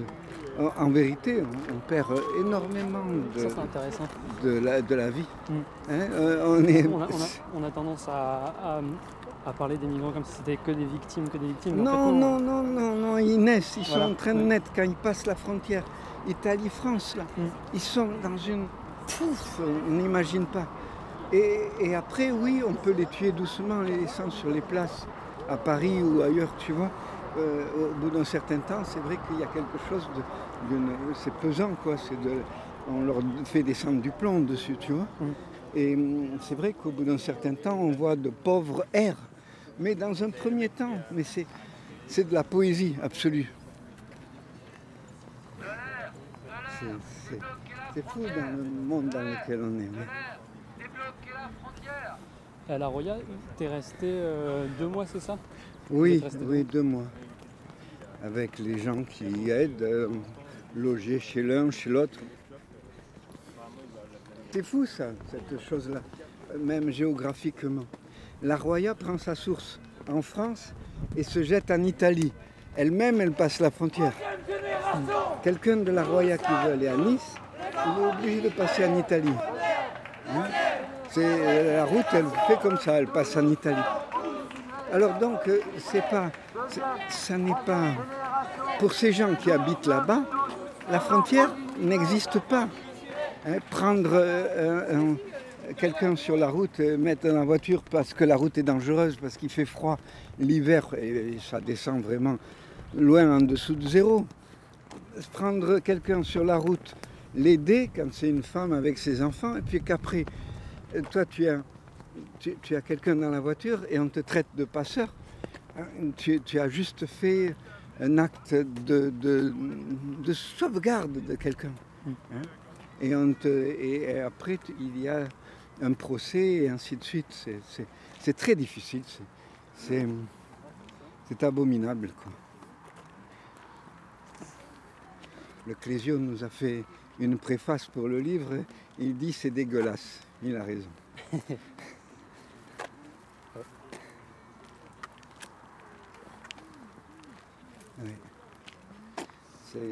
Quand tu prends quelqu'un sur la route dans ta voiture, tu es dans la Roya, tu prends quelqu'un sur la route, tu es un passeur. Tu es chez toi, tu as un jardin devant chez toi, imagine. hein. tu es dans ton jardin, tu vois un jeune homme courir avec la police qui court derrière, tu ouvres la porte de ton jardin, il rentre dans ton jardin, la police ne peut plus rien. Tu vois? Euh, Parce que une voiture, c'est pas une propriété, comment dire, il est chez toi, sauf si c'est un criminel, alors il faut une commission rogatoire de- du juge et tout ça, que la police peut te l'enlever, mais euh, un réfugié, c'est pas un criminel. Jusqu'à jusqu'à aujourd'hui, c'est pas un criminel. Donc tu as chez toi quelqu'un que- qui ne peut pas sortir de chez toi, mais qui est euh, que la, la police ne peut pas te le prendre. Hein Elle est là aussi la frontière au final. Euh, terrible, hein, elle est là-dedans. Attention, ce portail doit impérativement rester fermé. Accès visiteur, flèche indiquant la direction droite.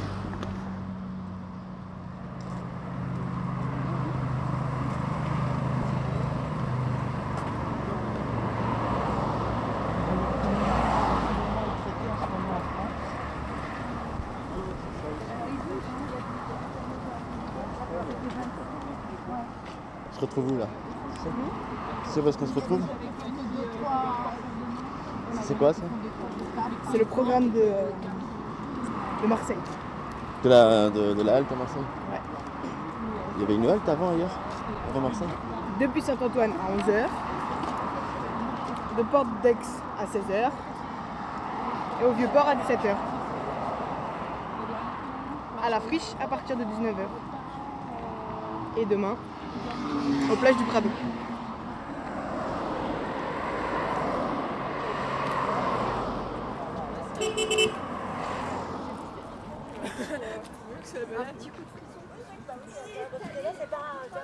C'est pas le petit triangle dans lequel tu te balades et tu gâteau, et l'autre là, tu tapes le tambour.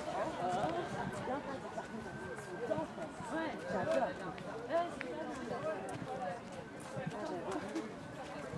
C'est trop léger, hein Tu te sens pas tout à fait libre de tes jambes, tu vois, là c'est pareil, tu te sens un peu. euh, Monsieur Vivant,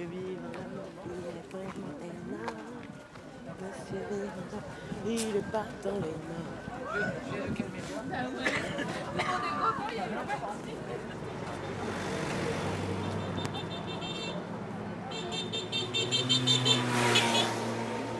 Et C'était très naturel.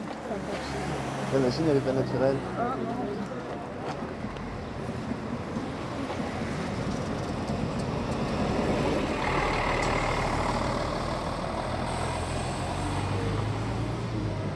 Qu'on a retrouvé la ville, non On a retrouvé la ville. On l'a jamais vraiment quittée, si. Ah bon On était dans les hauteurs de la ville tout à l'heure. C'est vrai. Ouais. J'avais l'impression qu'on essayait de, de la contourner un petit peu, de la... Euh, prendre de la hauteur sur la ville. C'est ça les quartiers. C'est vrai que le quartier nord c'est ça, c'est prendre de la hauteur. C'est pour ça que c'est magique ce quartier nord. Tout Ouais. à fait. Voilà pourquoi on n'habite pas dans le quartier nord. Pour une de temps en temps de prendre de la hauteur. oui. Ça bloque ta machine.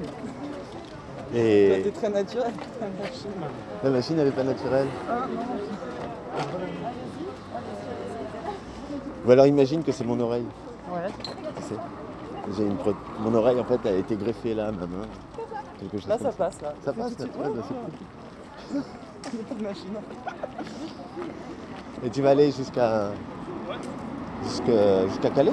Non. Moi, je vis à Marseille et là, je vais jusqu'à bah, la marque aujourd'hui, jusqu'à Vieux-Port. Ouais. Ouais. Et après tu vas pas à la friche? Si, ce soir, on ira à la friche aussi. Bien sûr, ouais. Mais non, bah, pas plus loin que Marseille.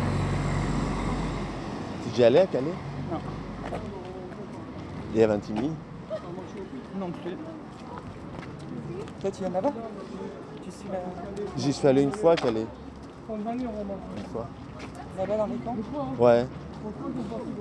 Et pour aller voir, c'est essayer de voir, comprendre un peu, tu vois, comment c'était. Pour parler des gens Non, c'est compliqué. Non, c'était plus moi pour voir. Essayer de comprendre, euh, aller sur place, tu vois, me représenter tout ça, tu vois. Mais qu'est-ce que tu- qu'est-ce que ça t'a fait Ah bah, ça m'a changé effectivement euh, la représentation, avait des choses. Ça me les a rendues à la fois plus claires et plus complexes. Ouais. Plus évidentes et plus complexes. Complexe parce que tu te dis. Plus évidentes parce que. Plus évidente parce que j'y ai vu la force, j'y ai vu euh, la- Le vivant. le vivant, ouais. Là où d'ailleurs dans la représentation telle, tu vois la mort, euh, la victime, le mortifère, et tout, alors d'un seul coup j'ai vu le vivant, Ouais. la vie quoi. Complexe. Et plus complexe parce que parce que c'est pas euh, c'est pas homogène, c'est traversé par des, des flux différents, Des histoires différentes. des histoires différentes et puis des parcours, mais aussi des, des manières de lutter différentes, des formes d'intervention différentes des, des uns et des autres. Euh, les collectifs Les collectifs, des ouais. les Ouais, collectifs, des manières de s'y inscrire dans cette lutte différente. Ils ça- coordonne, ça dépend, certains oui, certains non. Et donc ça donne une, ça donne une sacrée composition, tu vois. Oui, comme tu dis, selon comment ça a traité par les collectifs, une complexité de, Ouais. de cette vie-là, enfin de ce que vivent les gens là-haut. Si j'ai du feu Oui. Vas-y, vas-y. Ah. Je te suis. Hein. Et, hum, et puis une chose, euh, c'est que ça m'a permis de choisir. Ton angle Ouais. C'est-à-dire que d'un seul coup, éclairé pour toi de savoir comment tu allais Ouais. te situer. me situer dans cette histoire-là, dans cette histoire-là des, des soutiens aux migrants ou des luttes des migrants. D'un seul coup, ça m'a permis de, de comprendre que je pouvais avoir aussi ma propre lutte en fait, dans cette lutte-là. C'était pas forcément avoir euh, un geste d'aide ou de soutien, et que je pouvais aussi avoir une lutte qui m'était propre, et qu'elle pouvait rencontrer la, la lutte des migrants. Et ça serait par. euh, Mais ce serait, non, pas pas ça. Ça, je sais pas encore, ça reste mon oreille. Ce serait par euh, une lutte euh, viscérale donc, contre tout ce qui ressemble à des frontières. Ouais, euh, l'as plus éprouvé en fait, c'est moins. euh, C'est moins abstrait, c'est concret, ouais, c'est concret. Et que, et que d'un seul coup, euh, que les frontières, elles n'étaient pas forcément que à Calais ou qu'à Vintimille.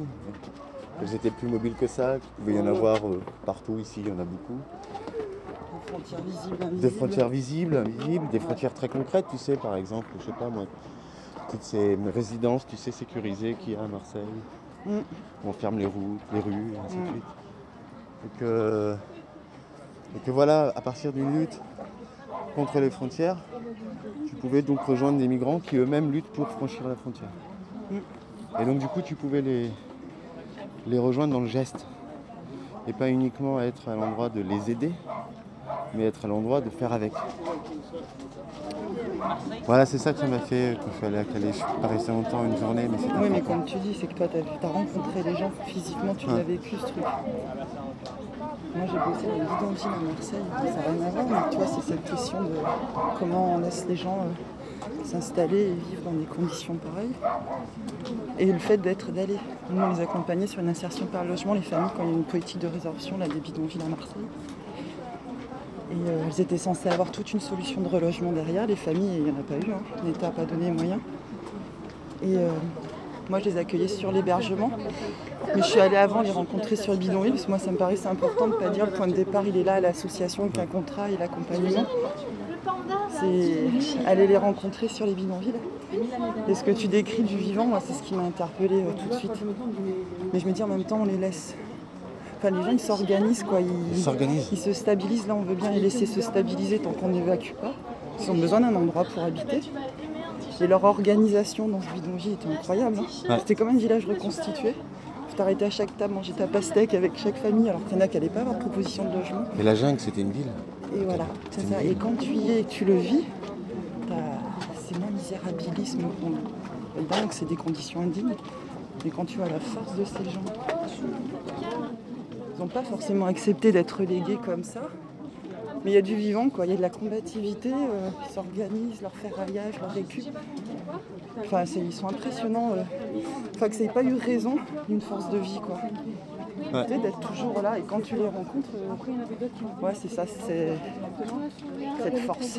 Et du coup, tu vois, c'est à ce moment-là où. Enfin, la question, quoi, de. Le doute de qu'est-ce que tu fais? Est-ce que finalement, au fond, bah. Ouais, bah alors allons-y, construisons, quoi. Stabilisons. Stabilisons, construisons, euh, accompagnons. Ou est-ce que tu fais, euh, bon, ok, c'est sympa ce que vous faites, mais euh, on va reloger. euh, On déracine. On déracine. Oui, alors qu'il y a des familles, enfin, c'est c'est déstabilisant pour elles. les Ouais. C'est la politique systématique de résorption qui les pousse à l'errance, à reconstruire. On détruit leur habitat. C'est ça qui les abîme psychiquement. Bien sûr. C'est pas les. Non. Pas Et le puis la solution, c'est pas toutes les mettre dans des appartements. Eh ouais. C'est la liberté de chacune euh, Ouais. de s'organiser avec ses ressources. Mais en fait, c'est une. euh, Il y a une, une, une- une expérience euh, réelle de l'autogestion. Tu vois? Ah oui, oui, oui. Euh, de la part des personnes qui vivent. Ouais. Ah bah oui. Dans les bidonvilles, tu vois. Ouais. C'est une expérience réelle de l'autogestion. Ouais, et puis de l'entraide. Et de l'entraide. Et de l'entraide, parce que nous, le relogement qui doit être nos modèles de représentation d'intégration, un logement autonome, t'éclates les familles élargies qui étaient des ressources pour elles. Le grand-père qui amenait les petits à l'école pendant que le père travaillait. Le logement autonome, tu sais, c'est que nos modèles de famille, euh, Ouais. on éclate les familles. Et, euh, et on les empêche de s'organiser, tu sais, le- les ressources qu'elles avaient pour organiser euh, le logement autonome, c'est pas une solution. Et tu les empêches aussi de s'organiser collectivement Oui, et de pouvoir. c'est ça, ça réindividualise Voilà. les choses. bah, Et tu empêches l'émergence euh, d'une Ouais. force politique. Oui. Ah oui, je pense complètement. Ça casse en fait. Politique de destruction des bidonvilles, c'est casser avant tous les gens. hein. Les collectifs qui peuvent émerger. Ouais, ouais, ouais, je le trouve. Je trouve diviser les collectifs. T'as plein de petits collectifs, mais qui n'arrivent plus à se, à se fédérer. Et ça, si on va pas sur place, si on va pas dans les bidonvilles, dans ces campements, on peut pas comprendre là, ce, que- Non. ce qu'on dit là. Non. Non, tu le regardes de loin, tu t'en fais une idée, tu en parles comme ça.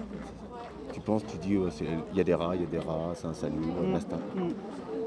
Tout à fait.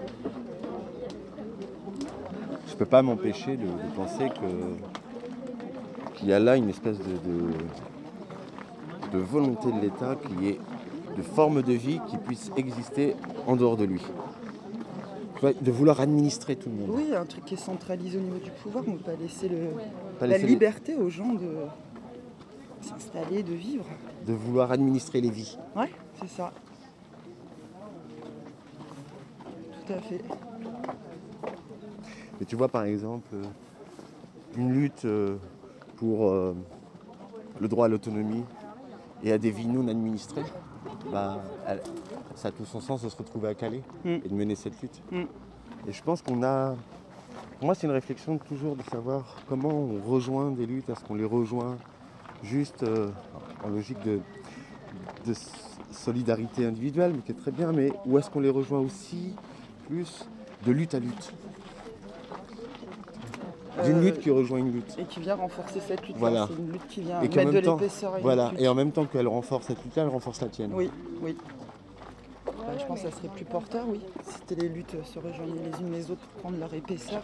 Finalement, je pense qu'il n'y en a qu'une lutte. euh, c'est notre droit à la liberté, de vivre, de. Enfin, tu vois, même nous qui sommes dans le social, on voit que c'est le social qui parle des gens euh, dont on s'occupe. C'est pas des gens qui sont présents aux réunions pour dire, bah voilà notre réalité. Tu sais, les réunions avec les financeurs, l'État ou quoi, et t'as jamais euh, un bénéficiaire qui est là. C'est toujours euh, le professionnel qui parle. euh, À la place. Ouais, et euh, on a beau être plein d'éthique, de posture, on a du mal à, ouais, comme tu dis, à pas, de- enfin, à décentraliser ce pouvoir, quoi, qui nous appartienne pas, qu'on est juste là à côté. Et on ne vole pas une parole, on ne dépossède pas une parole ou des vies. Tu sais, cette espèce de truc, mais au fond, mais Emmanuel, mais. Mais what C'est quoi ta. Enfin, pourquoi t'es là Au fond, qu'est-ce que tu. C'est quoi ta bataille? Qu'est-ce que je parce fais dans tout bah ça? Ouais, parce que si tu viens, ok, tu peux distribuer des repas.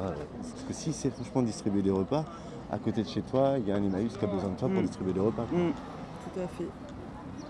Et oui, oui, moi, je sais pas, ouais, mais c'est compliqué hein, cette question-là. D'y être, mais d'être soi, d'apporter la pierre, euh, enfin une pierre de plus.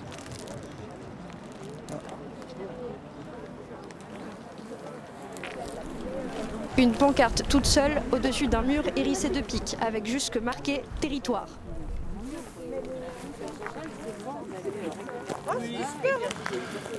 Calais, face à la frontière, chronologie. 1999, ouverture du centre de Sangatte. 2000-2001, installation de murs et de grilles autour du port du site d'Eurotunnel. 2002, fermeture du centre de Sangatte, première jungle dans le Calaisie. 2009, juin, camp no border. 22, sept- 22 septembre, expulsion de la jungle des Afghans. Octobre, ouverture de la Palestine House. Bon, il y a des photographes là? Je peux aller faire pipi tranquille? Virgule?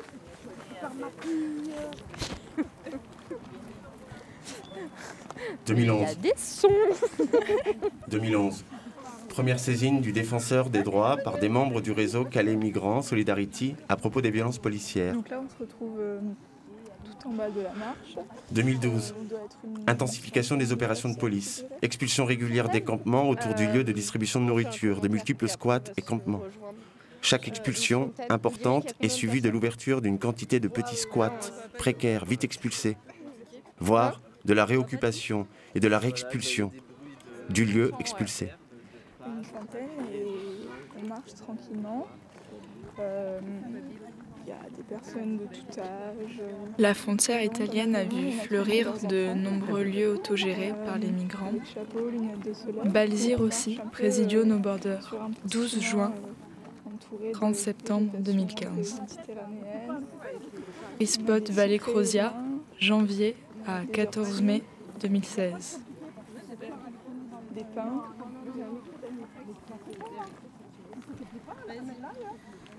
Il y avait à cette marche Fred qui nous a livré ses souvenirs. Merci à lui d'avoir soufflé à nos côtés.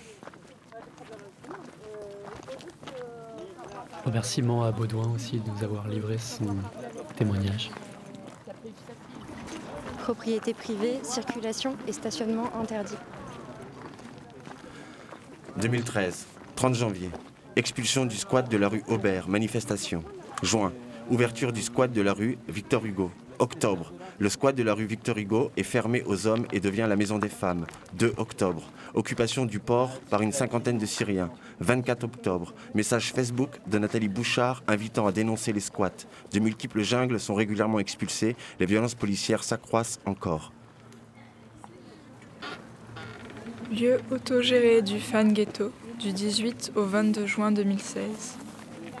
Lieu autogéré du Free Spot Campo Rosso de juin à août 2016. J'ai rencontré également Jacqueline qui tenait une banderole. Elle m'a confié que c'était la première fois qu'elle faisait une action de ce type. 2014. Du 17 au 23 février, attaque de destruction partielle du squat de Coulogne par le groupe Sauvons Calais et ses sympathisants. Mai 2014, grosse vague d'expulsion, justifiée par le traitement de la gale. 28 mai 2014, expulsion de campement au centre-ville, occupation du lieu de distribution de repas par l'association Salam. 2 juillet, expulsion des trois squats et du lieu de distribution des repas. 600 arrestations, 200 placements en serre. Nous avons, ce soir, nous avons, aujourd'hui, nous avons marché pendant presque 6 heures. Nous avons rencontré de nombreux anonymes qui nous ont livré leur voix, leurs paroles. Nous les remercions. 12 juillet 2014. Manifestation et occupation du bâtiment industriel Gallo. Septembre 2014. La préfecture annonce qu'elle tolérera les installations autour du centre Jules Ferry. On a des petits pics euh, très acérés pour éviter que les petits pigeons viennent se poser et fassent caca. 2015. Calais. Janvier. Les distributions de nourriture ne, se font plus en centre-ville mais au centre Jules Ferry qui ouvre mi-janvier. Avril. Expulsion des derniers campements autres que le bidonville officiel. Pour mars et avril, environ 1500 personnes expulsées. 2 juin, expulsion du squat Gallo et du campement derrière le magasin Leader Price. Septembre, expulsion des derniers campements en ville et de celui sous le pont de la Rocade. Octobre, Natacha Bouchard réclame l'intervention de l'armée. Novembre, expulsion d'une partie de la Grande Jungle pour y mettre les conteneurs du CAP. Interdiction de stationner 24 heures sur 24, mise en fourrière immédiate. Pendant cette émission, nous avons aussi écouté un reportage de Raphaël Kraft avec des enfants qui se sont vus refuser l'entrée sur le territoire français, nommé Quand les, mineurs africains sont abandonnés dans la montagne. Calais.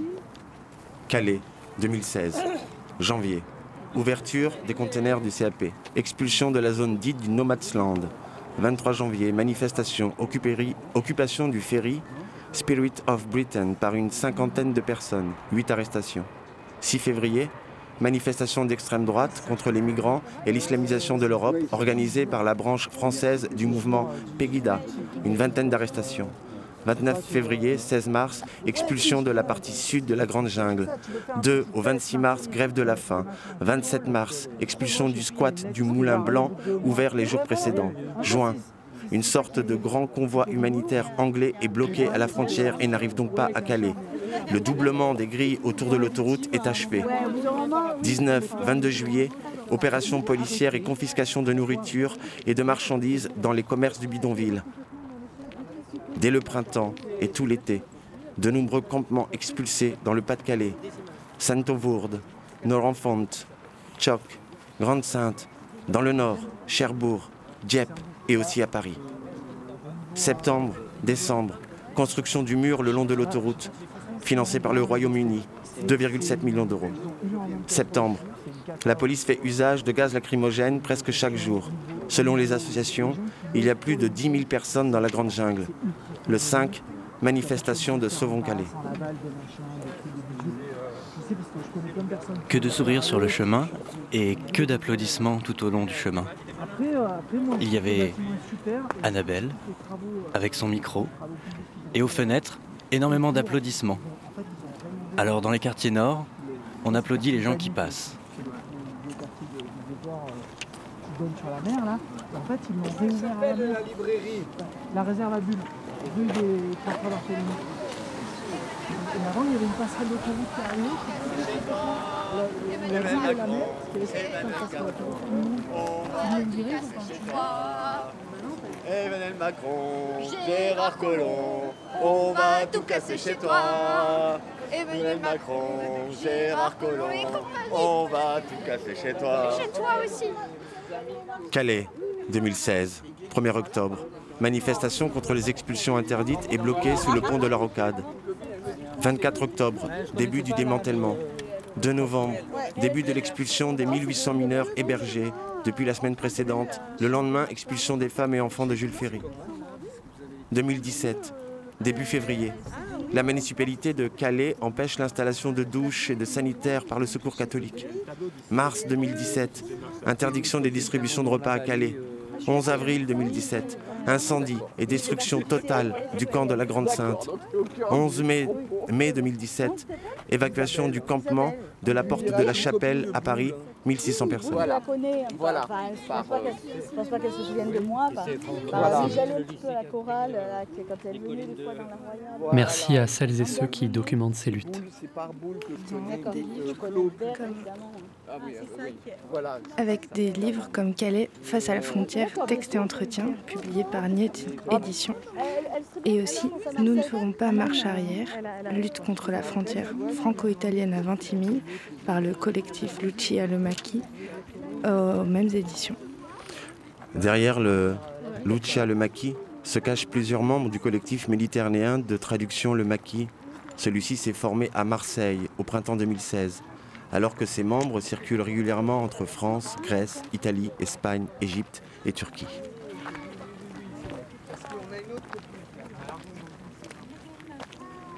Emmanuel Macron, on va tout casser chez toi.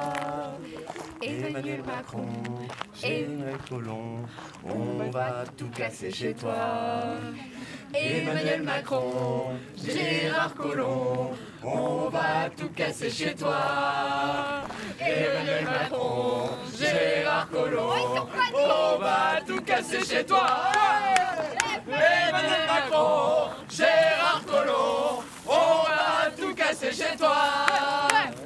Emmanuel Macron, Gérard Collomb, on va tout casser chez toi.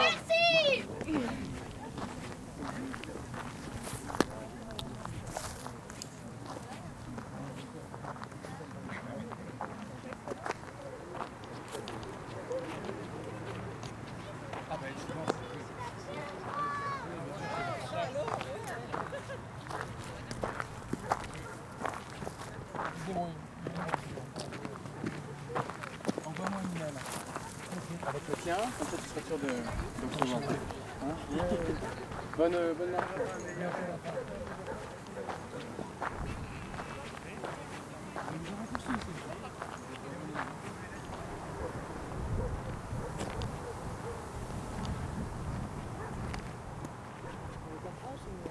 Non, non, non, je travaille en, Europe, hein. enfin à l'international aussi, ça dépend, de, ça dépend des demandes. Euh, je fais principalement du sport, de la scène, beaucoup de social, mais ça plutôt sur du- un travail d'auteur, et je, au Moyen-Orient en relation avec la Syrie. Et, et du coup, ce soir à la, friche Moldémie, apparemment, il y a. Oui, je viendrai aussi. Oui, oui, il y a des choses, oui, oui, bien sûr. Ah, c'est plus important. Hein. C'est vrai? C'est là-bas